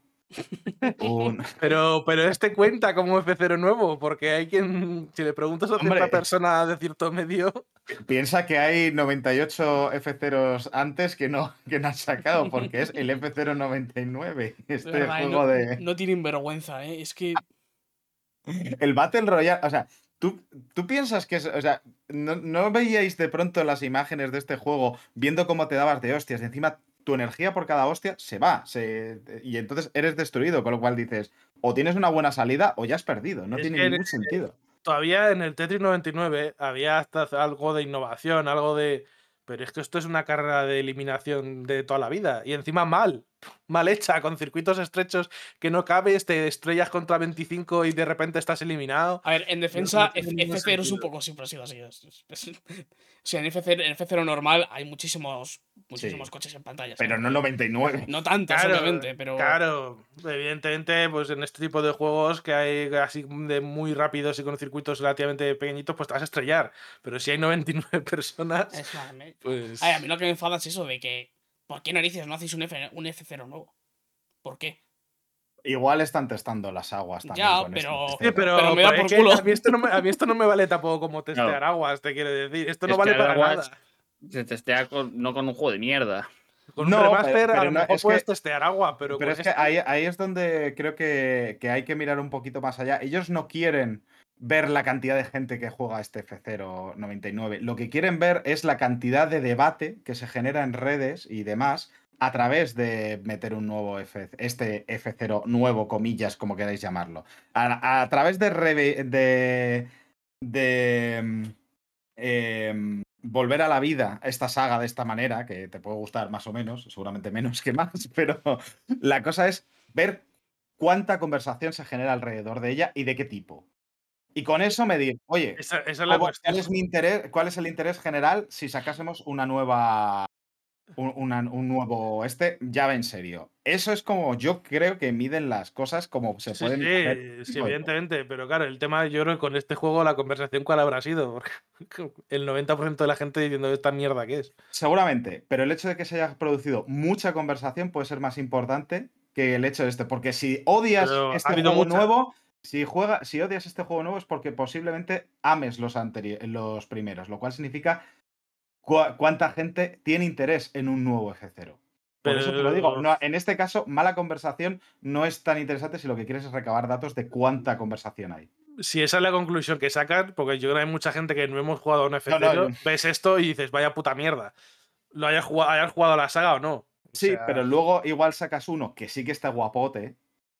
Y entonces es cuando dices, bueno, es que esta gente ahora dice, le dirá al amigo, ¿te pareció esto una mierda? Pues ahora juega este que este sí que parece bueno. Sí, pero ya estás sentando el precedente de mierda de antes. Entonces, No, porque tú lo mismo lo has dicho. Esto no es un F0 nuevo, como comillas, con lo cual no te lo tomas exactamente igual de en serio. Pero bueno, que para el caso, yo tampoco vengo aquí a discutir la mercadotecnia de esta gente, porque tampoco me la sé. Pero- un poco. Queda por culo que hagan esto, ya está. O sea, eh, Sí, ya que está. saquen un F0 nuevo de verdad y se dejen de tonterías, de verdad. no tan- tan- O que hagan Es un, que- un remaster del, del de GameCube. Es que, es que- Más remaster. eh, hay tanta Pues tontería, sí. hay tanta tontería en este direct. Bueno. Yo, sinceramente, eh, espero que Nintendo no haga más directs hasta que anuncien la consola. Pues como estén haciendo directs de estos de mierda hasta que saquen los anuncios tochos, Oye, ostras, oye. se nos va a quedar esto. Oye, cuidado, que hay un nuevo mapa de la Mogus. Uf, sí, sí. Casi, Tanto. casi me interesa tanto como los remasters Mira, de los Tomb Raider 1 a 3. Te iba a decir justo eso, que lo que más me interesa sea los remasters del Tomb Raider. es que telita, ¿eh? Hombre, a mí el Another Code me... y el Luigi's Mansion 2, eso. Y luego que va a haber un museo de Nintendo, cuidado, que esto es muy importante también. Sí. Y la- Me chuda los cojones, Mariolas. Me Y chuda la- los cojones. La Y el, expansión, nuevo Wario, y el nuevo WarioWare, eso sí que. la expansión eh, del, Splatoon, de Splatoon 3, ahora con Cum. Los amigos también me interesan un montón. La Cum bueno. expansión. Eh, Es que Es igual de todo, de todo esto, lo único que me interesa un poco, y ya se sabía, es el Detective Pikachu, que ya se sabía, y el y el Hidden Chronicles, que ese tengo ganas de ver a ver cómo sale. Probablemente sea lo que más me interese de este direct. Seguro. Bueno, pues vamos a ir a, un- a una cosa más interesante, como fue el State of Play. La verdad es que no demasiado. Joder, también otra Porque se pu- ¿eh? Se pudieron ver. O sea, iniciar tu. tu, es- tu confer- Es que ya no sé cómo llamarlo. Conferencia, presentación, estas cosas que hacen ahora. Con Baby Steps, que dices, a ver, es un juego gracioso, lo nuevo de Bennett Foddy. Sí. Pero como imagen de inicio. No, no es la mejor es- O sea, que yo tengo muchas ganas de que salga este juego y, y no jugarlo, porque no voy a jugarlo seguramente, pero quiero ver No, pero verlo en streaming, claro. claro, claro. Y que tiene de ser muy Pues- gracioso, sí, todo lo que sea ¡No! ese juego es muy divertido, pero no es Sí. para primer tráiler. de- Probablemente sea uno de los comienzos de conferencias menos dinámicos de la historia. Joder, ya ves, ver al señor este Incel intentando andar por encima de, de rocas es como. uf. Bueno, Sí, pero es que después el Roblox, madre mía, súper interesante. Eh, Y luego VR, Roblox, es que, madre mía, vaya, vaya comienzo. Quiero recordar eh, que el Roblox se basa en explotación infantil, ¿eh? Esto es algo que quiero recordar, que es sí, importante. no, estaría muy bien, ¿eh? Si no habéis visto a la gente esta de People Game eh, Make Games, eh, el canal de YouTube, que tiene eh, documentales, o sea, son vídeos documentales sobre, sobre varias cosas de la industria del videojuego. Una de ellas es sobre Roblox y cómo utilizan los assets de, de los eh, creados por niños y demás, pues echadle un vistacito porque es bastante, bastante curioso. Sí, Roblox, lo que decía que a nivel comercial será un movimiento muy inteligente, probablemente de aquí sacará mucha pasta a PlayStation, Sí. pero no necesito que me Hombre, metas aquí. Es como meter Minecraft, o sea, ahora mismo es. el- Claro, el pero te quiero decir, con el Roblox haces, pones un tweet que se haga viral entre los chavales y a nosotros no nos lo metas aquí, ya está. Pero bueno, pero que se han podido ver cosas muy interesantes, como por ejemplo eh, el avatar. A ver, a mí eso me interesa. Yo sigo diciendo, es decir, el juego, es un juego que a veces lo ves y dices qué buena pinta tiene, y luego ves otras escenas y dices esto pinta horroroso. ¿Sabes qué es lo que pasa? Que esto va a ser un Far Cry de un- Avatar. sí, sí, es y entonces ahí No, no, me- sí, a mí ahí me tienen ganado. A mí el tema es que me, me raya muchísimo lo de que vayas con un Navi y te vayas a enfrentar contra humanos que son la mitad que tú. Me da muchísima gripa. O sea, pasa- parece que vas a estar apaleando niños. Es muy extraño. Viendo los vídeos tiene pinta de que va a ser lo menos habitual, que te encontrarás sobre todo con gente subido en el, en el robot este que ya es del tamaño Navi, ¿sabes? ya, ya, pero, pero es que igualmente, no sé. Lo, se ha visto escenas que, que sí que hay personas por ahí andando y tal y da, da mucha, muy mal rollo. No sé. no- no- yo no lo veo. Una animación ah, pisando a una persona, ¿no? Y que salga ahí el liquidillo ahí al pisar a la gente. No sé, Ah, este, este, este juego, la verdad, es. O sea, es que no sé qué, de qué pensar de él, porque es que. Yo, Ya la lo que verdad te es digo, que- un Far Cry de Avatar. Sí, sí, sé que es un Mm, Far Cry de. Avatar, pero es que no, no entiendo por qué haces un Far Cry de Avatar. La pues por pregunta la es por qué no. razón que haces Foamstars, tío, porque. Ya, ya. porque- porque Es que- no. Y es que además va a tener tantas cosas mal el que rollo. De, de- para, tienes que matar no sé cuántos bichos de tal tipo para hacerte una. Una, un abrigo de puta madre. Es una de. Para hacerte tu Está tan en contra cazadora- esto de, de lo que dice habla Avatar. o sea, Eso es un puede, poco- puede ser, eso lo, lo veremos. Sí que se ha visto que va a haber crafting y cosas de esas, Va a ser, pero habrá va a que ser ver. terrible. eh. Habrá que ver. Que También te digo que en la primera película se veía más. animales, pero- En la primera película se veía más eso de los animales y tal, pero en la segunda te quiero decir, en la segunda a los 10 minutos está enseñando a, cazar a, a los hijos. te quiero decir. Bueno, pero está lo de las ballenas y todo esto. el do- el mo- el- Eso sí. La escena de documental de la 2, eso está ahí. Eso sí.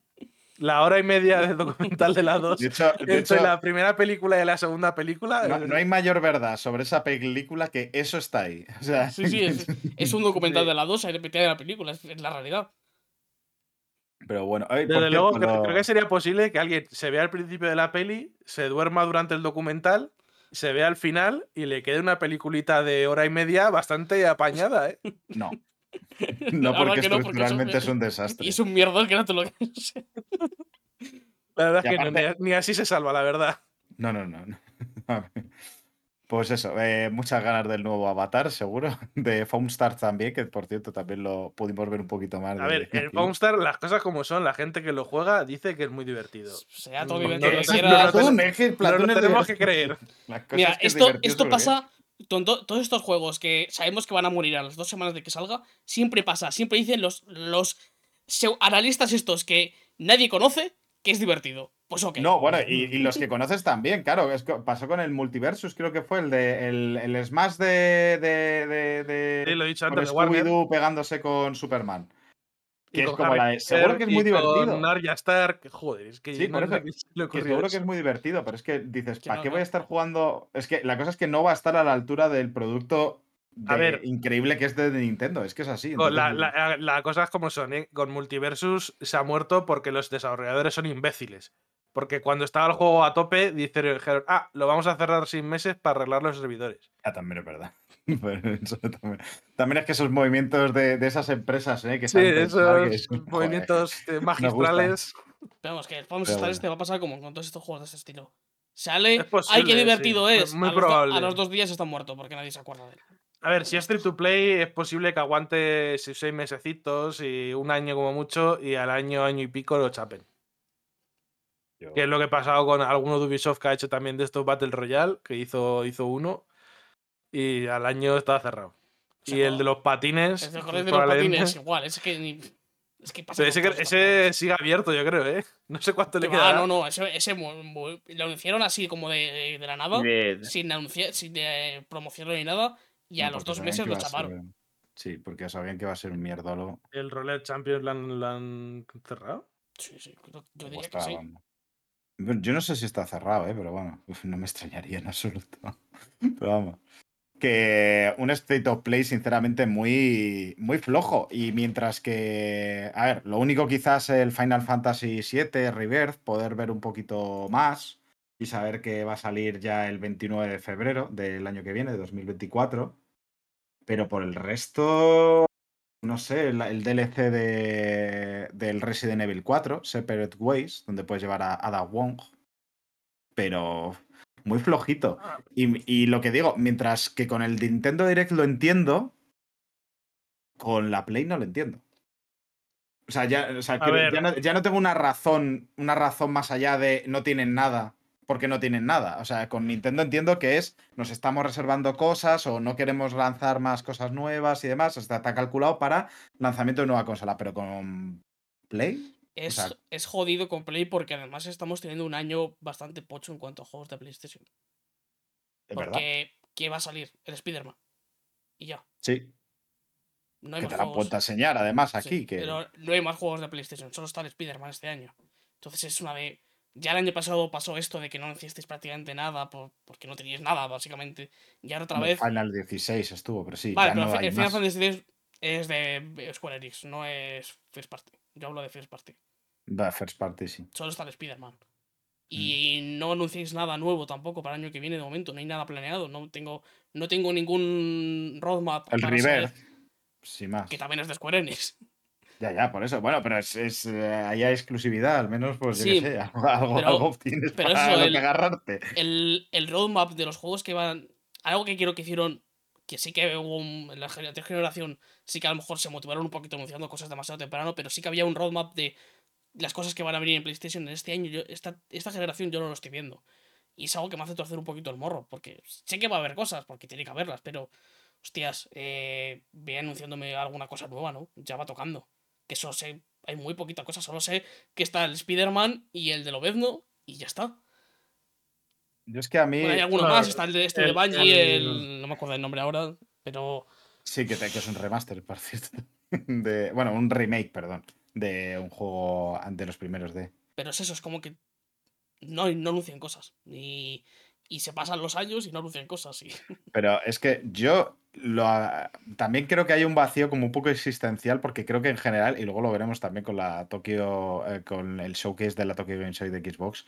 Yo creo que es que este año se han juntado muchas cosas y ha habido como mucha carne dentro del asador y no hay, hay tanta para la siguiente, que era mi, mi preocupación, que, que este año es uno de los mejores años en cuanto a lanzamientos de la historia de los videojuegos, posiblemente, yo estaría de acuerdo en tener esa conversación. Que es uno de los- que es el mejor ya me parece demasiado porque ponte- ya depende mucho de los gustos y demás, pero uno de los mejores yo creo que Sí, sí, es- podría serlo perfectamente. Es un año excelente, pero no para las First Party, para mí. No, Quitando no, Nintendo, Sí, sí, por eso, que pero para Sony y Microsoft me parece un año desastroso para ambas. completamente de acuerdo, pero bueno. Desde luego, bastante, consola, no bastante justito, porque Sony yo creo que este año ha sacado el Spider-Man, que no lo ha salido todavía, y el VR del, del Horizon. ¿no? En la PlayStation. sacado, es que, ha es sacado que el este año la- las PlayStation VR 2, el, O sea, la- eh, el Portal, eh, la PlayStation Portal. Es que es posible que este año. que es que este año. han Es posible que este año. Sony vaya a sacar de First Party la misma cantidad de juegos que de aparatos. El VR, el de Horizon y el Spider-Man, Tendría que hacer los números, el- posible que hasta menos. y el VR2 y el Portal. Es que está mal el Eh, tema, es que Porque a corto plazo tienen anunciados eh, pues, el Helldiver 2 este, que ese es First. tiene una mala pinta eso. Eh, Pero claro, es que el este es primero estaba bien, este no sé yo cómo Ya, ya, pero han cambiado por completo lo que era la idea del juego y tiene una mala pinta. Y el de, el de Bungie, el de el Wolverine. Sabemos que mm, los de The Last of Us en Naughty Dog están haciendo en teoría el DLC, o sea, el multijugador, en teoría. Sí, no, y de los claro. demás estudios no se sabe nada. Pero por ahora no hay fechas y claro, joder, mm, yo qué sé, de cara al siguiente año o a Navidades, que, que narices, como que lo veo muy, como dice Raúl, muy... También eh, está, es que los principales estudios, si nos paramos a pensar, entre Naughty Dog, que el multijugador parece que se está, atas- está atascando. Eh, God of War, Ragnarok salió hace relativamente poco, todavía no van a tener nada. Este- de- Horizon igual, salió hace demasiado poco, tampoco van a tener nada. Gran Turismo igual. Entonces, realmente de los grandes, grandes, grandes, te queda lo que estén haciendo los del Days Gone, que no sabemos qué están haciendo. Que el riesgo no es, eso lo sabemos. Y, y algún estudio más que tengan por ahí, pero así No, de los bueno, más el- tochos. Joder, eh, coño, Insomniac. eh, que son los que tiene mil, mil Pero es que, proyectos ahí a Insomniac, es que Insomniac sabemos que está, va a sacar el Spider-Man, tiene el Wolverine, que saldrá el año que viene o el que viene, o el siguiente. Y en, en teoría igual tienen a lo mejor otro. Pero tampoco creo que sería Insomnia que el que yo estaría esperando que sacase noticias hoy. Hombre, pues el este- Spider-Man este- 2, es que no le queda más, sí, sí, por eso. Claro, o sea, igual es lo que te digo, igual los de London Studio, los de los del Days Gone y algunos algunos tío más por ahí de estos que han comprado o que Es que, no sé. ¿sabes que estaría muy bien, por ejemplo, que en estos momentos de, de, de- de- como que hay poquitos lanzamientos de First Party y tal, así grandes, pues a lo mejor sacar juegos más pequeñitos. Pero claro, como, como Sony se cargó a todos los estudios medianos que tenía, pues aquí es donde estamos viendo el problema de que centrarte tan solo en triples A's, pues hace que tengas eh, tiempos de... momentos de momentos- muy álgidos, pero luego. Exactamente. Hemos tenido en estos tres últimos años de PlayStation 5 que creo que han sido bastante, de bastante buenos, con Gran Turismo 7, el Ragnarok, el Horizon, o sea, bastante bien. Y una, una- un final de generación de Play 4 que también fue muy competente. Pero ahora, pues, va todo para abajo porque los tiempos de desarrollo son muy largos. Entonces, hasta, a lo mejor hasta el año que viene vemos uno o dos juegos más y hasta 2025, 2026 no es cuando empezamos a ver toda la oleada de juegos de, que están preparados para, Sí. para Play 5. A ver, también te digo, yo personalmente a PlayStation Studios y a Xbox, con que lancen un par de juegos al año, tampoco les pido más. Porque el resto se rellena con, con third parties. Entonces, yo tampoco necesito que saque como Nintendo que saque 4 o 5 porque no tiene tanto apoyo. Al final, entre un Assassin, un juegos que te hagan por ahí de otros estudios, JRPGs y tal, Yakuza, no sé qué, pues tampoco necesito que me lancen cuatro juegos al año. Yo, ¿eh? Yo no le pido eso, al menos. Yo que, que tengan dos, pero es que este año no han llegado ni eso. Hombre, depende de si cuentas el VR, sí o no. Ah, juegos para público general, o sea, no. Claro, la VR, pero es que son juegos de VR, no de PlayStation 5. Claro. Ahí está la diferencia. Eso sí, yo lo único que lo único- la única explicación que le veo es que al final juegos como el Forspoken o el Final eh, Square te pedirá probablemente cierto espacio entre esos y juegos de first party. Y al final uno salió en enero, otro salió en junio.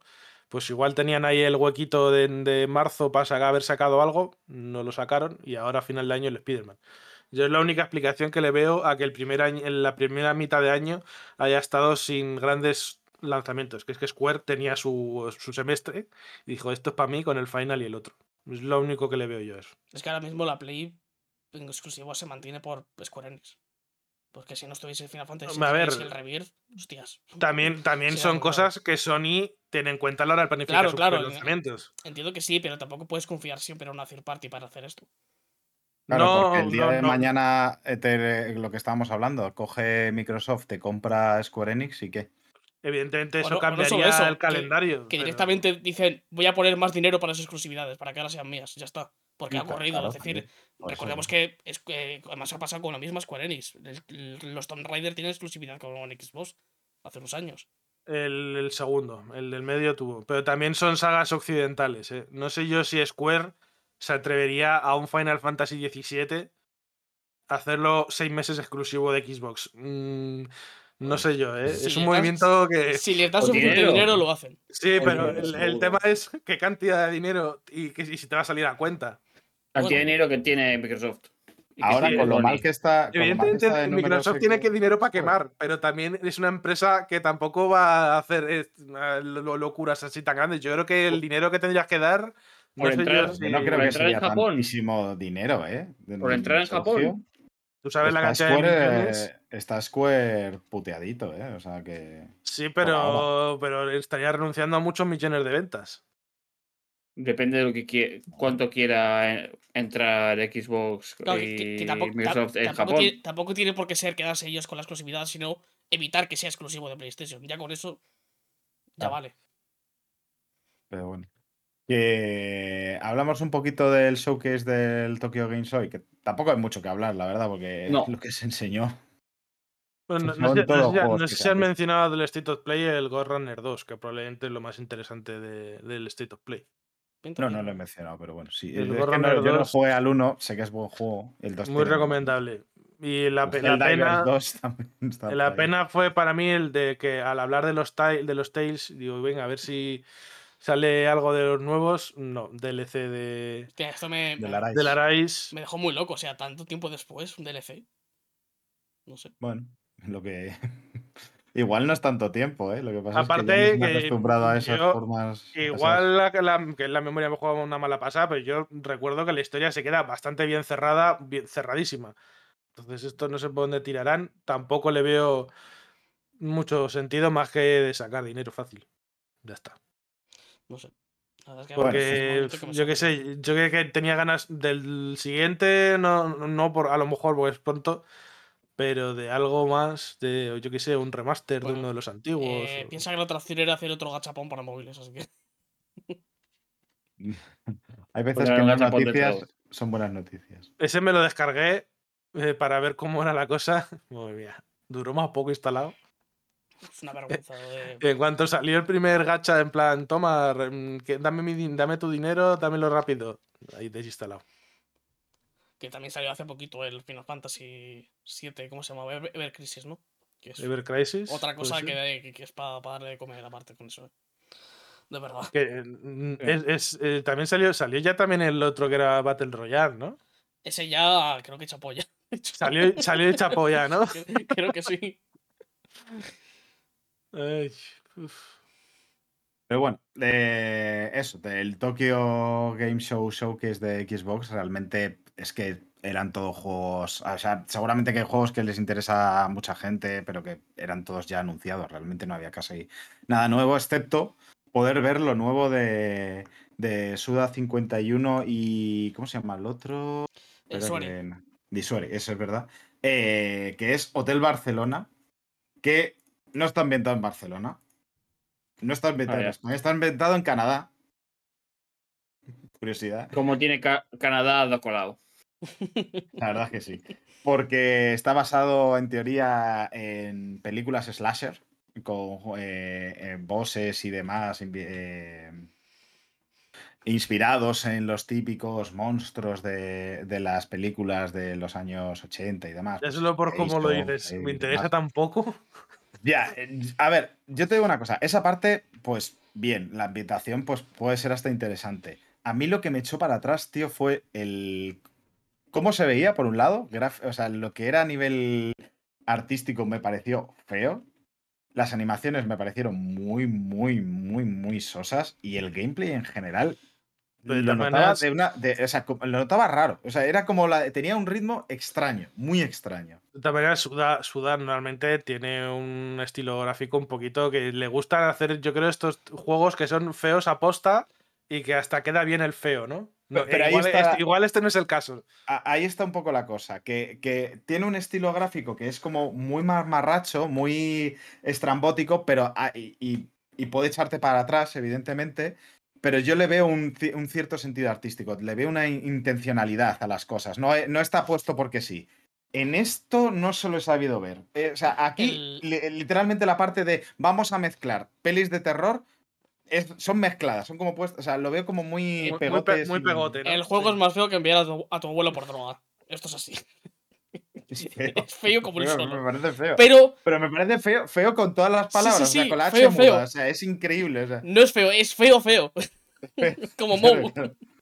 Pero creo que es la idea de los juegos tanto de un poco de Suda como de Sueri. Porque es, Ya, tú ves a la, a la gente a la que le gustan los juegos de estos dos y efectivamente son juegos que son malísimos, pero luego tienen algo detrás que hace que la gente se enamore de ellos. Y tiene toda la pinta Claro. de este juego va a ocurrir lo mismo.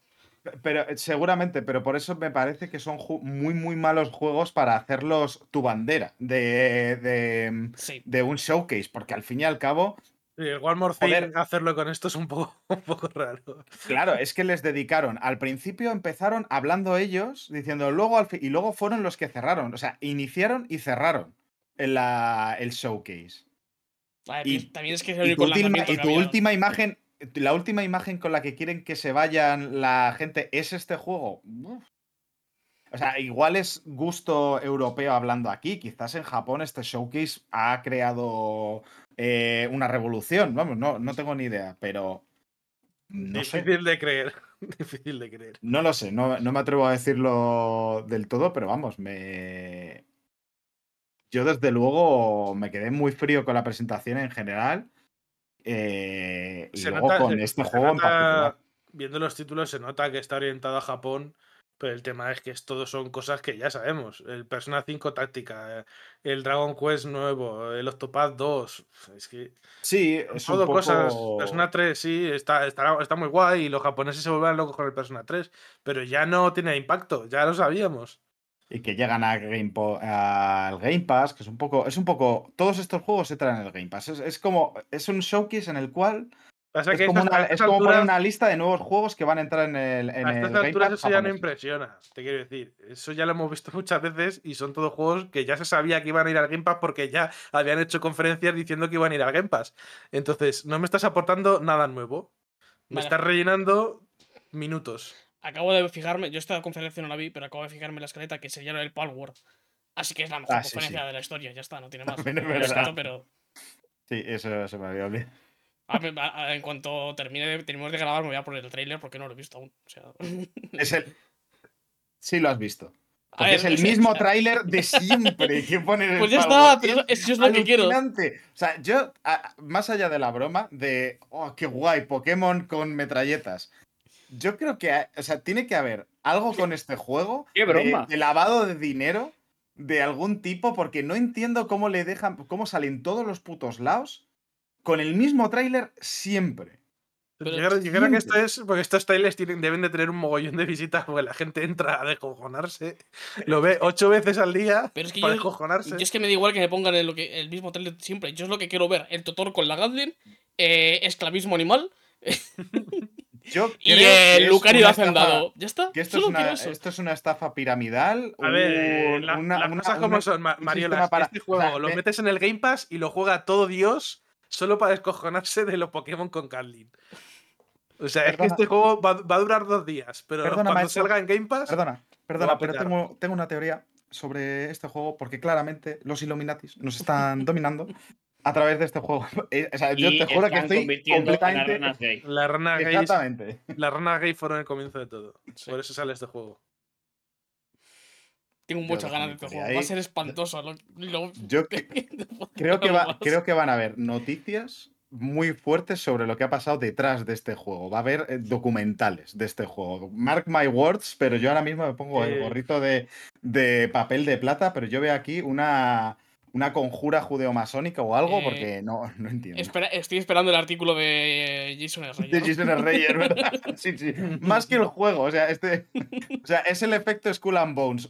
El juego me da igual, quiero todo lo que se genera alrededor del juego, la historia alrededor del juego, lo que me interesa, de verdad. Es que este Eh, juego cuando salga puede ser una cosa. ¿Qué, ¿El Skull and Bones tiene fecha? ¿O, lo- yo- o ahora mismo no? No, No. la tenía y Ha tenido. sí, dijeron, sí, tu ups, fecha ha tenido. retrasito. Es verdad. Y de la fecha también. Iba a salir como en octubre, creo, o algo así. Pero bueno. Pero ahora mismo no tiene, no, no. es cierto. No, 24 creo que dijeron, ya está. Llevan así desde el 17. Increíble.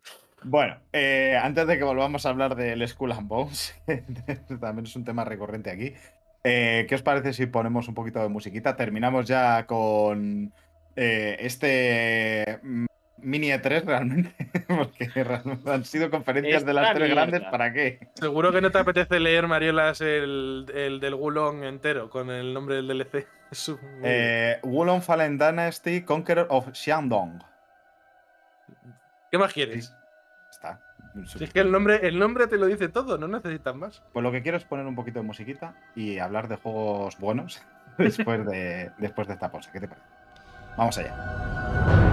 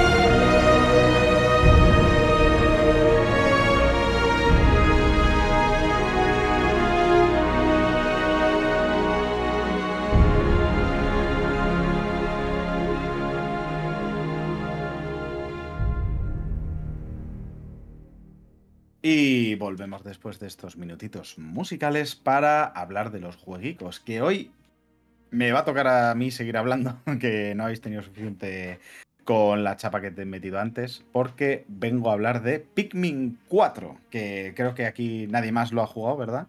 No, porque son esta gente, No, son unos no. desgraciados que solamente juegan a juegos feos como Baldur's Gate 3 y cosas así. Vamos a tener Eh, una, una cuestión personal aquí, ¿eh, Mariola? O sea, te puedes Ah. meter con mi familia, te puedes meter conmigo, te puedes meter con mi gato, pero no con el Baldur's Gate 3. Perdón, he, he cruzado una línea, la verdad es que lo siento. porque- Yo es que solo Baldur's juego, Gate. yo solo juego juegos donde me permiten hacer crímenes de guerra. Entonces, Efectivamente. Pues aquí hay abuso animal, realmente. Está todo muy bien. Es, es- es realmente un juego, si lo piensas bien, Pikmin es una, una gente que, se, que viene con una tecnología mayor. Es la conquista de América versión Nintendo. Eh, vosotros, vosotros sabéis lo que es el postadismo. Un huevo colgante y otro mismo. Sabía que podía confiar en vosotros. Pero no, es la gente, es los socialistas, que, eh, los comunistas que creen que el socialismo-comunismo llegará a, a través de unos alienígenas que eh, vendrán de otro sitio que, por supuesto, ¿eh? para llegar a ese nivel han tenido que desarrollar el socialismo-comunismo y nos lo implantarán a nosotros. Ah, o sea, el socialismo comunismo no se crea, sino que se hereda.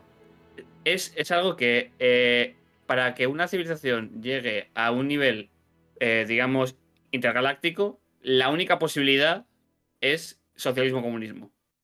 Posiblemente. Porque el capitalismo no, no te va a llegar hasta ahí. Bueno.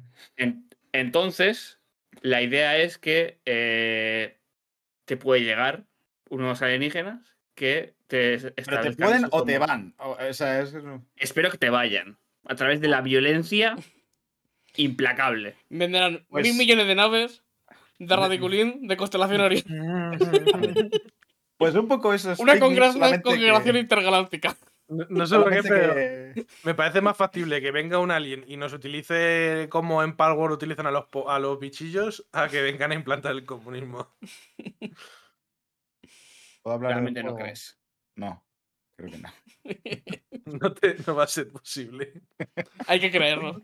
Yo confío en los Bueno. aliens. Eh, Pikmin 4, que lo que decía eh, es que realmente es un poco eh, colonialismo, porque tú llegas a un planeta eh, y esto ocurre en todos los Pikmin, te quedas varado por cuestiones que ocurren, porque esta gente es un poquito inútil por lo que sea, eh, y en cuanto ves a, a los Pikmin, a las especies autóctonas del planeta, dices, ahí va, pues me vais a ayudar a cargar esto, ah, pues ahora me vais a hacer esto, y tú te dedicas solo a dar órdenes mientras los buenos Pikmin combaten por ti, mueren por ti, em, eh, te llevan las cosas, te construyen cosas, además en este juego, que en el 4 ya por fin se mete la construcción, es decir, les esclavizas, está, está, está muy bien. Pero Mariolas, según el lore, a ellos les gusta mucho. Si al Pikmin no lo esclavizas, se muere. Efectivamente. Literalmente es lo que pasa, porque si no los recoges antes de que caiga la noche, mueren. Lo cual surge unas preguntas muy interesantes que es, antes de que llegases tú, ¿cómo sobrevivía esta especie? A mí, como biólogo, me resulta muy curiosa la... Los reproducen a unos niveles que no te puedes hacer la idea. Ya te Es digo yo que que- no, que les tienes que ayudar tú a llevar unas pastillitas que hay por ahí. Bueno, eh, Y encima los drogas. Tú eres su creador y su, y su origen. Hasta que no Los llegaste drogas tú, no había para que fornique. o sea, más allá. Esto, eh, eh, o sea, Lo estáis de- llevando a unos niveles de turbidez. es que Es que, es que. Sergio, es súper turbio Es realmente. muy turbio. Lo de, lo de Pikmin, si te pones a pensarlo, más allá de lo bonito, de lo gracioso, de lo buen juego que es, la historia que hay un poco detrás es un poco turbia. Y es Pero- para- pero para- supongo- como con todo, ¿no? Yo que sí. No, no, no. No, No, no con como todo con no. todo, Hay ¿eh? cosas que no, pero con esto sí. Super Mario se droga, pero no hace daño a nadie a priori. Este, Bueno, el- igual los bichos en los que aplasta tienen otra cosa que decir. Bueno, pero te quieren morder. Aquí la cosa es que, es que coges a una raza, la esclavizas para que haga tu. tu para que, que haga tu cosa. Y además, lo más gracioso de todo, eh, cuando te piras, les dejas ahí. O sea, no, le- no les das ni las gracias. Eso es Bueno, increíble. pero les, hace, les, les das Perdón por el spoiler, pero es Pero, un poco. pero les dejas ahí a que se muera por la noche. Eh, que te saluda. Pero, es que- pero luego Pero llegaron las Mariela, noches. claro, joder, les has hecho Pero universidades. es que eh, una ahí surge mi pregunta, pero es que esa noche ya estaba antes de que tú llegases, con lo cual, ¿qué coño está pasando? O ahí? lo mismo, ¿no? Igual tú eres el principio y el fin del universo Pikmin. Como, Claro, pues, entonces, Eh, es como los, los personajes que eh, de los libros que solo existen mientras los lees. claro. Podría ser. En Mientras, tú no Podría estás, los- los- el En planeta realidad. se queda en estasis. Mientras tú no estás en el planeta, está en O en estasis. realidad nunca han existido y eran solamente productos de tu mente de que cuando te estrellaste te quedaste un poquito turuleta. Bueno, Ujú. para el caso. Pikmin 4. Uh, Después de este contexto de- sobre la historia de los Pikmin en general, Pikmin Contexto. 4, otro, otro grupo de exploradores de esta serie de planetas se estrella otra vez en el mismo puto planeta. no sé Joder, es el triángulo de las Bermudas espacial. Literalmente. Eh, y ya van tres que se habían estrellado, pues esta es la cuarta. Em, y esta vez ya no solamente esclavizas eh, a la raza de los Pikmin que había por ahí, sino que además te traes un perro muy majo, Ochi, la verdad es que mola mucho, al cual pues también le, le usas para tus labores. Eh, ¿eh? También lo esclavizas. Un poquito de explotación animal, sí, la verdad. No, yo no voy a decir que no. Pero es verdad que eh, te cambia bastante. te- es quizás el gran añadido que trae Pikmin 4 a, a lo que sería el sistema Pikmin.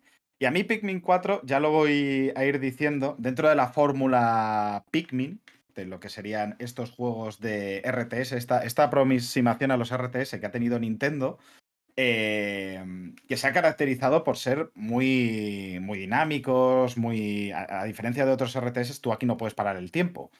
eh, sino que tienes que hacerlo directamente. Y tu forma de ordenar a los Pikmin a hacer cosas es lanzarlos. Un poquito más de violencia para que añadir, pero sí, los lanzas y llegan al sitio y se ponen a hacer cosas. Em, la... Y todo eso ocurre en el momento. Lo que yo he visto ya con este Pikmin 4 es que creo, y por cuestiones de historia que no voy a, que no voy a mm, eh, debatir porque sería spoiler, eh, pero me la confirman un poco, me vienen a confirmar un poco lo que creo que ocurre, es que esto ya es un poco cambio de ciclo. No, ter- no que vaya a terminar la saga, espero que no, vamos, no tengo ningún este, pero sí que ya se tienen que replantear la fórmula porque todos los Pikmin eh, han sido relativamente similares en sus formas, cada uno ha ido añadiendo nuevas mecánicas y demás, y en este, el 4 ya, la cosa explota y lo llevan a su máxima expresión, pero creo que son extremadamente conscientes de que han alcanzado el límite de lo que daba esta fórmula. Y yo creo que para las próximas van a, van a cambiar en cierta manera. Eh, quizás no, quizás me equivoque, pero bueno, es un poco la sensación que me ha dado después de terminar el juego.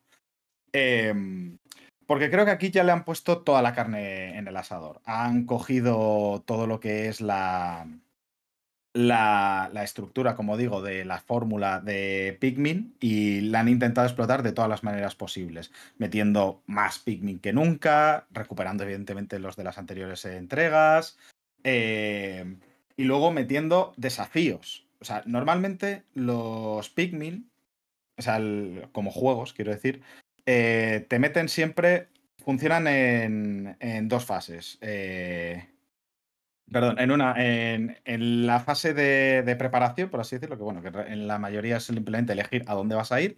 Y una vez llegas, tú tienes el día por- eh, para terminarlo, porque cuando llega la noche tienes que volver a base, porque ahí es cuando los bichos se vuelven locos y, tienes que huir. Cosa que en este cuarto, por cierto, eh, cambia un poco, ahora lo comentaré, porque vas a poder hacer excursiones nocturnas. Fue otra de las grandes eh, novedades que se anunció en el juego. Y ahora un poco diré por dónde van los tiros de las excursiones nocturnas. Pero en general, si vas por el día, antes de la noche vas a terminar. Y esto es una manera de meterte presión, de decir, bueno, tengo que organizarme muy bien, en una filosofía que además eh, da muy bien, porque no todo en Pikmin son mensajes negativos, también tienen mensajes bastante positivos, como el rollo del Dandori, que es la filosofía que tienen esta raza de alienígenas, que les dice que hay que prepararse, hay que organizarse, hay que planificar antes de actuar y demás. Bueno, pues eh, también un concepto bastante japonés, la verdad. em, que mola mucho. Es un poco lo que vas a necesitar porque tienes una, un, un tiempo limitado eh, para, para hacer las cosas. Y además sueles tener un tiempo limitado eh, de días. Por ejemplo, en el primero tenías 30 días para terminar el juego. O sea, al día 30 no habías hecho lo- no habías reunido todas las piezas de la nave, game over.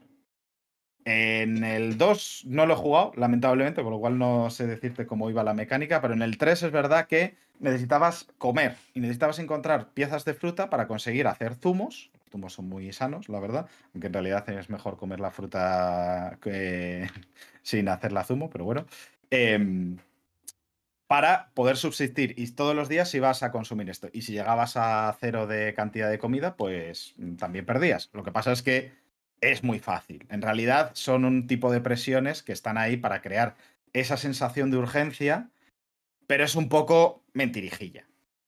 Porque es, de- es muy, muy, muy sencillo conseguirlo. Nadie, o bueno, no voy a decir nadie, pero es Mm. muy difícil hacer game over realmente en estos juegos.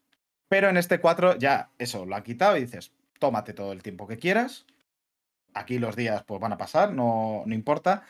Tienes la necesidad de conseguir cosas, tienes que salvar a un montón de gente. Este es el, el Pikmin con más, N- con más eh, NPCs que te dan la chapa, por cierto, son unos chapas que te cagas. Es increíble. Cada vez que vuelves de una misión y tú pensando precisamente en el, en el concepto de Andor y diciendo, Buah, vale, voy- eh, al siguiente día voy a hacer esto, esto, que me lo he dejado, no sé qué, no sé cuántos, voy a explorar esta zona, no sé qué. Con la cabeza bullendo y de pronto, chaponcio, que dices, Buah, es que quiero dejar de jugar, de verdad, no, no puedo más. Una de las cosas que menos me ha gustado. Por suerte tienes un botón para saltártelos. eh, pero como suelo decir yo, o sea, si tienes una opción de evitar las cosas, igual es que no había que haberlas metido. O sea, también es un poco tal. Eh, Pero la, la cosa es que, además de estos días que tienes que conseguir, eh, como siempre, objetos coleccionables, que hay un montón, eh, aumentar tu número de pigmins, conseguir aumentar la, la cebolla, que es donde duermen los pigmins, tienes que conseguir nuevos colores de cebolla para que entonces puedas producir los nuevos tipos de pigmin. eh, también el número máximo de pigmins que puedes llevar en un momento dado. Eh, tienes un montón de cosas por hacer, muchas estas, pero es que además eh, han introducido una cosa dentro de los escenarios, que es las, las cuevas, que son eh, una serie de, de- fases, hay de varios tipos, están ahí en las cuevas estándar, los desafíos Dandori y los duelos. Los duelos es como enfrentarte a otro controlado por la IA, pero luego en teoría el juego tiene una versión para jugar contra otros jugadores, aunque yo no la he probado, la verdad. Em, en duelos de este, este concepto de Dandori, de, organizarte, entonces intentar conseguir la mayor cantidad de puntos, conseguir más puntos que el contrario. Les puedes putear y demás. Em, luego tienes los desafíos de Andori, que es conseguir llegar hasta cierto nivel eh, antes de que se acabe el tiempo, conseguir eh, resolver el, el- escenario. Es, un- es una forma más acotada, estas, este, eh, en general, en estas cuevas. Eh, antes de que se acabe el tiempo, tienes que conseguir un número mínimo o pierdes. Y luego puedes conseguir todavía más puntos para conseguir la medalla de plata, de oro, creo que hay, y platino, que es conseguir todos los puntos del escenario. Y luego tienes las cuevas normales, en las cuales tienes. son mini. Mini escenarios muy. más pequeñitos, más contenidos, en los cuales además hay que decir que en estas cuevas el tiempo pasa más lento, según dicen, un sexto de la realidad. Yo casi he visto que se para, pero bueno.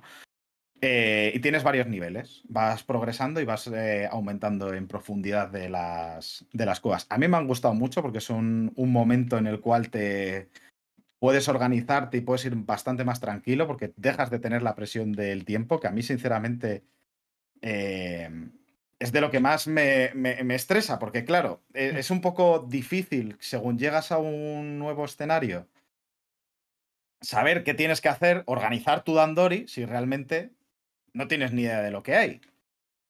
Te pones a explorar, igual puedes hacer un progreso muy alto de pronto o hacer una puta mierda. Es un poco. Pero bueno, para el caso, siempre, como en este juego eh, han quitado lo del número de días máximo que tienes que hacerlo, eso ya no es un problema porque dices, bueno, si en un día he hecho poco, en el siguiente haré más, ya me habré enterado. Eh, y otra cosa del añadido, que ya lo había adelantado, era lo de las excursiones nocturnas.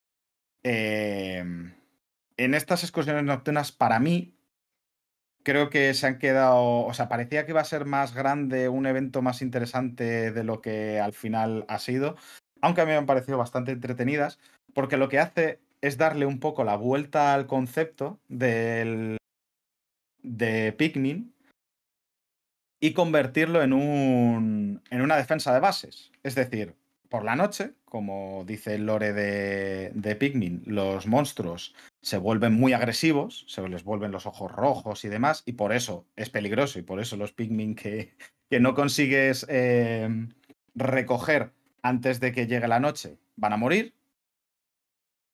Te introducen un nuevo tipo de Pikmins, para, que son los que sí pueden estar por la noche, que se le llaman los Pikmin luminosos, que son los que usan ese, en ese momento, solamente en cuevas y solamente eh, por la noche los puedes usar.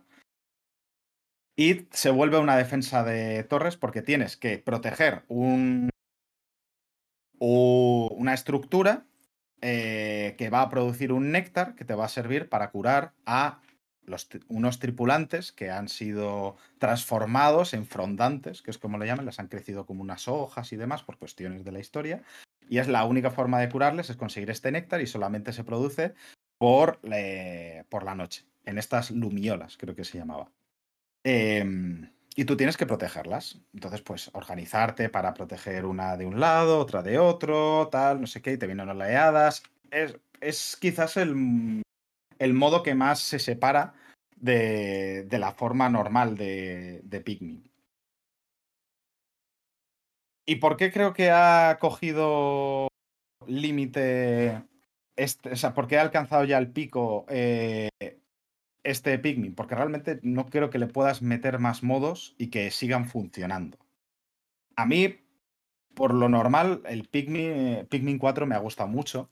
Pero es verdad que ha habido momentos en los cuales me ha. me ha enfadado un poquito. Porque creo que en esa búsqueda de buscarle el límite al sistema, había veces que flopeaba, que no llegaba al punto y se hacía demasiado incómodo. Te pedían hacer demasiadas cosas y el sistema no daba para ello. ¿Por qué? Porque, como he dicho, no en los Pikmin tú no tú lo haces todo en el momento. Tú no es como en otros RTS en los cuales eres como un dios omnisciente y mueves las tropas y puedes incluso parar el tiempo dependiendo de, eh, este para poder organizar las órdenes y demás, sino que aquí eres controlas a un muñeco.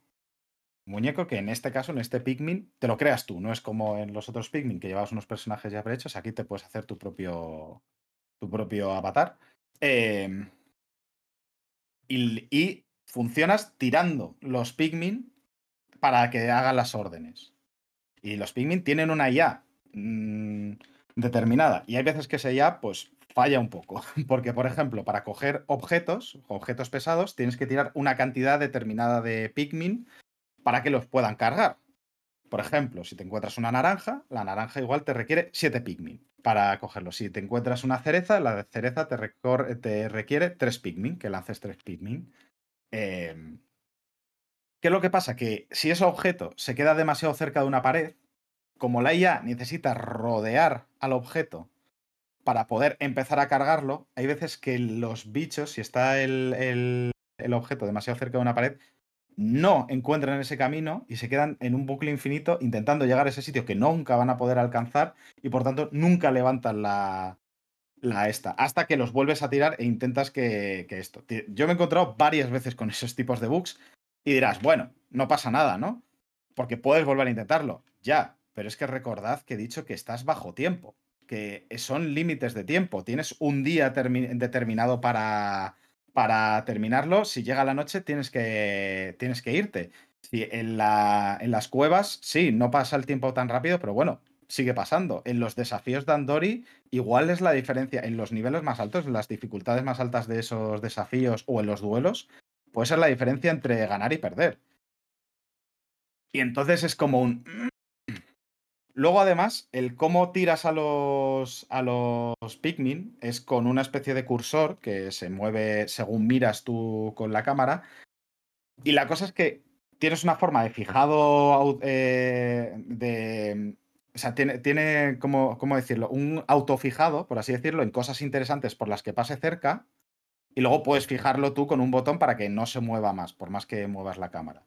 Pero hay veces que, por ejemplo, si se te juntan dos cosas que te interesan, eh, o de interés a los que puedes lanzar los Pikmin, como por ejemplo algo para recoger y un enemigo, hay veces que te tarjetea la cosa a recoger y no al enemigo, cuando lo que quieres es atacar al enemigo. Y eso te puede causar que pierdas Pikmin, que es un poco la vida que, que- que puedes perder. Realmente quieres conservar a los Pikmin.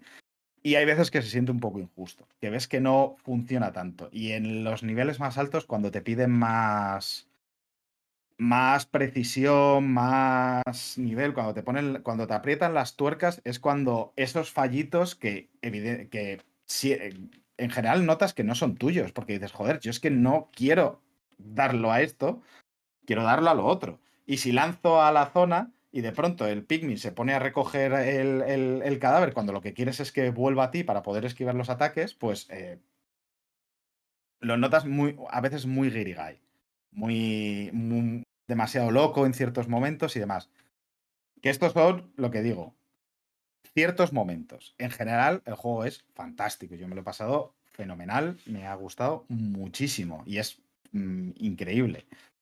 Pero es un poco a, la- a lo que venía a decir que eh, toda esta tesis de creo que es el límite de lo que daba el sistema. Por lo demás, realmente un juego increíble para, para jugar. Mm, no tengo más que, que cosas buenas que decir de, de la saga. Soy bastante fan, la verdad. Eh, ¿Dónde crees que podría ir la saga a partir de ahora? O sea, ya que comentas eso de que es como el límite de lo que podrían hacer con esta, esta forma de, de juego y tal, estas mecánicas. ¿Dónde crees que podría. ¿Qué cosas o otras cosas te Pues- ocurrirían que podría llegar? Podría hacer. Claro, es que lo único que se me ocurre sería ir hacia los RTS más clásicos, ser un ser omnisciente, pero claro, eso haría que se, que se volviese una saga más de RTS. La gracia de este Ya. juego, lo que los diferenciaba era eso. Sí, le quitas un Así poquito que- la personalidad al hacer eso, sí. Exactamente. Entonces, yo no lo sé. También te digo que no significa que vayan a cambiar completamente esta forma. O sea, por eso me causa mucha curiosidad. No sé por dónde podrían llegar a ir sin perder esencia, Mm. pero tengo muchas ganas de ver cómo qué hace Nintendo con esto. Si es que tengo razón y lo hacen así, y si no continúan con esto. También te digo que si continúan con esto, con esta fórmula, lo que no sé es qué más podrían añadir. También es otra, sería otra, otra gran pregunta que hacerme y también tengo mucha, mucho interés que. También, ello. Sí, a ver si hacen otra entrega, porque esta última, esta cuarta entrega ha tardado en llegar bastante más de lo que se podría esperar. Sí, es verdad que no es un. La franquicia de Pikmin no es la más. mm, La mayor de las prioridades dentro de Nintendo, ni de las más famosas. eh, Pero bueno, yo creo que van a seguir continuando. No sé si. O sea, vamos, el remaster de 3 tuvo bastante buena acogida. Ahora he sacado lo del 2 más 1. Y con este 4. mm, yo creo que sí que hay cierto interés en Nintendo en por lo menos revitalizarla, de no dejarla tan en, en el cajón como lo habían hecho hasta hace unos años. Mm, pero es verdad que tampoco creo que sea una gran prioridad. ¿no? Si vamos a ver un Pikmin, un supuesto Pikmin 5, yo creo que en todo caso sería a mitad de, de ciclo de Switch 2, quizás finales. Mm. Mm, no sé si tenéis alguna preguntita que hacer más. No, nada más. No. Pues. Es que una- con lo que estaba comentando Maxi, mm, obviamente, si quiere pueden hacerlo, que es lo que estáis comentando, pero merecería, o sea, siempre vamos a pedir que hagan otro. A ver, yo es que.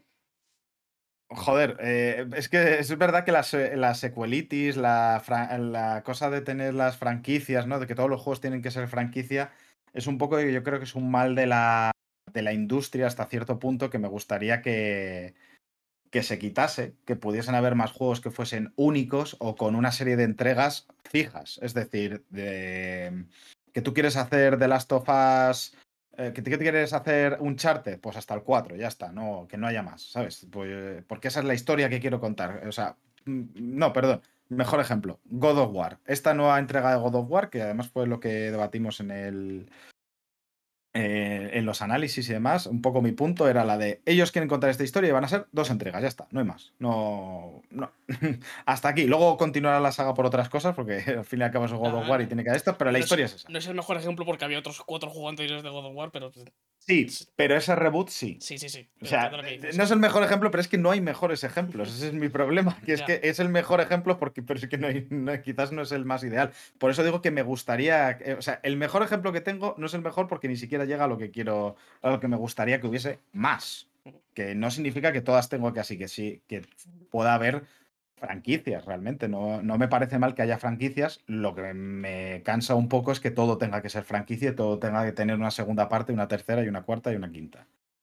Es lo que me. lo que yo creo que hace que también eh, muchas veces se vea esa falta como de, de frescura. Hay veces que hay años que decimos, joder, como este año, es como, como lo que estábamos hablando antes. Estamos hablando siempre del número 3 de los juegos, no estamos hablando de nuevas eh, IPs. Y eso pues me da un poquito de pena. Pero, habiendo dicho todo esto, es verdad que un Pikmin 5 me gustaría bastante, porque también es cierto que eh, los juegos de Nintendo en general no se basan en su historia, se suelen basar más en sus mecánicas y son mecánicas que se pueden llegar a explotar.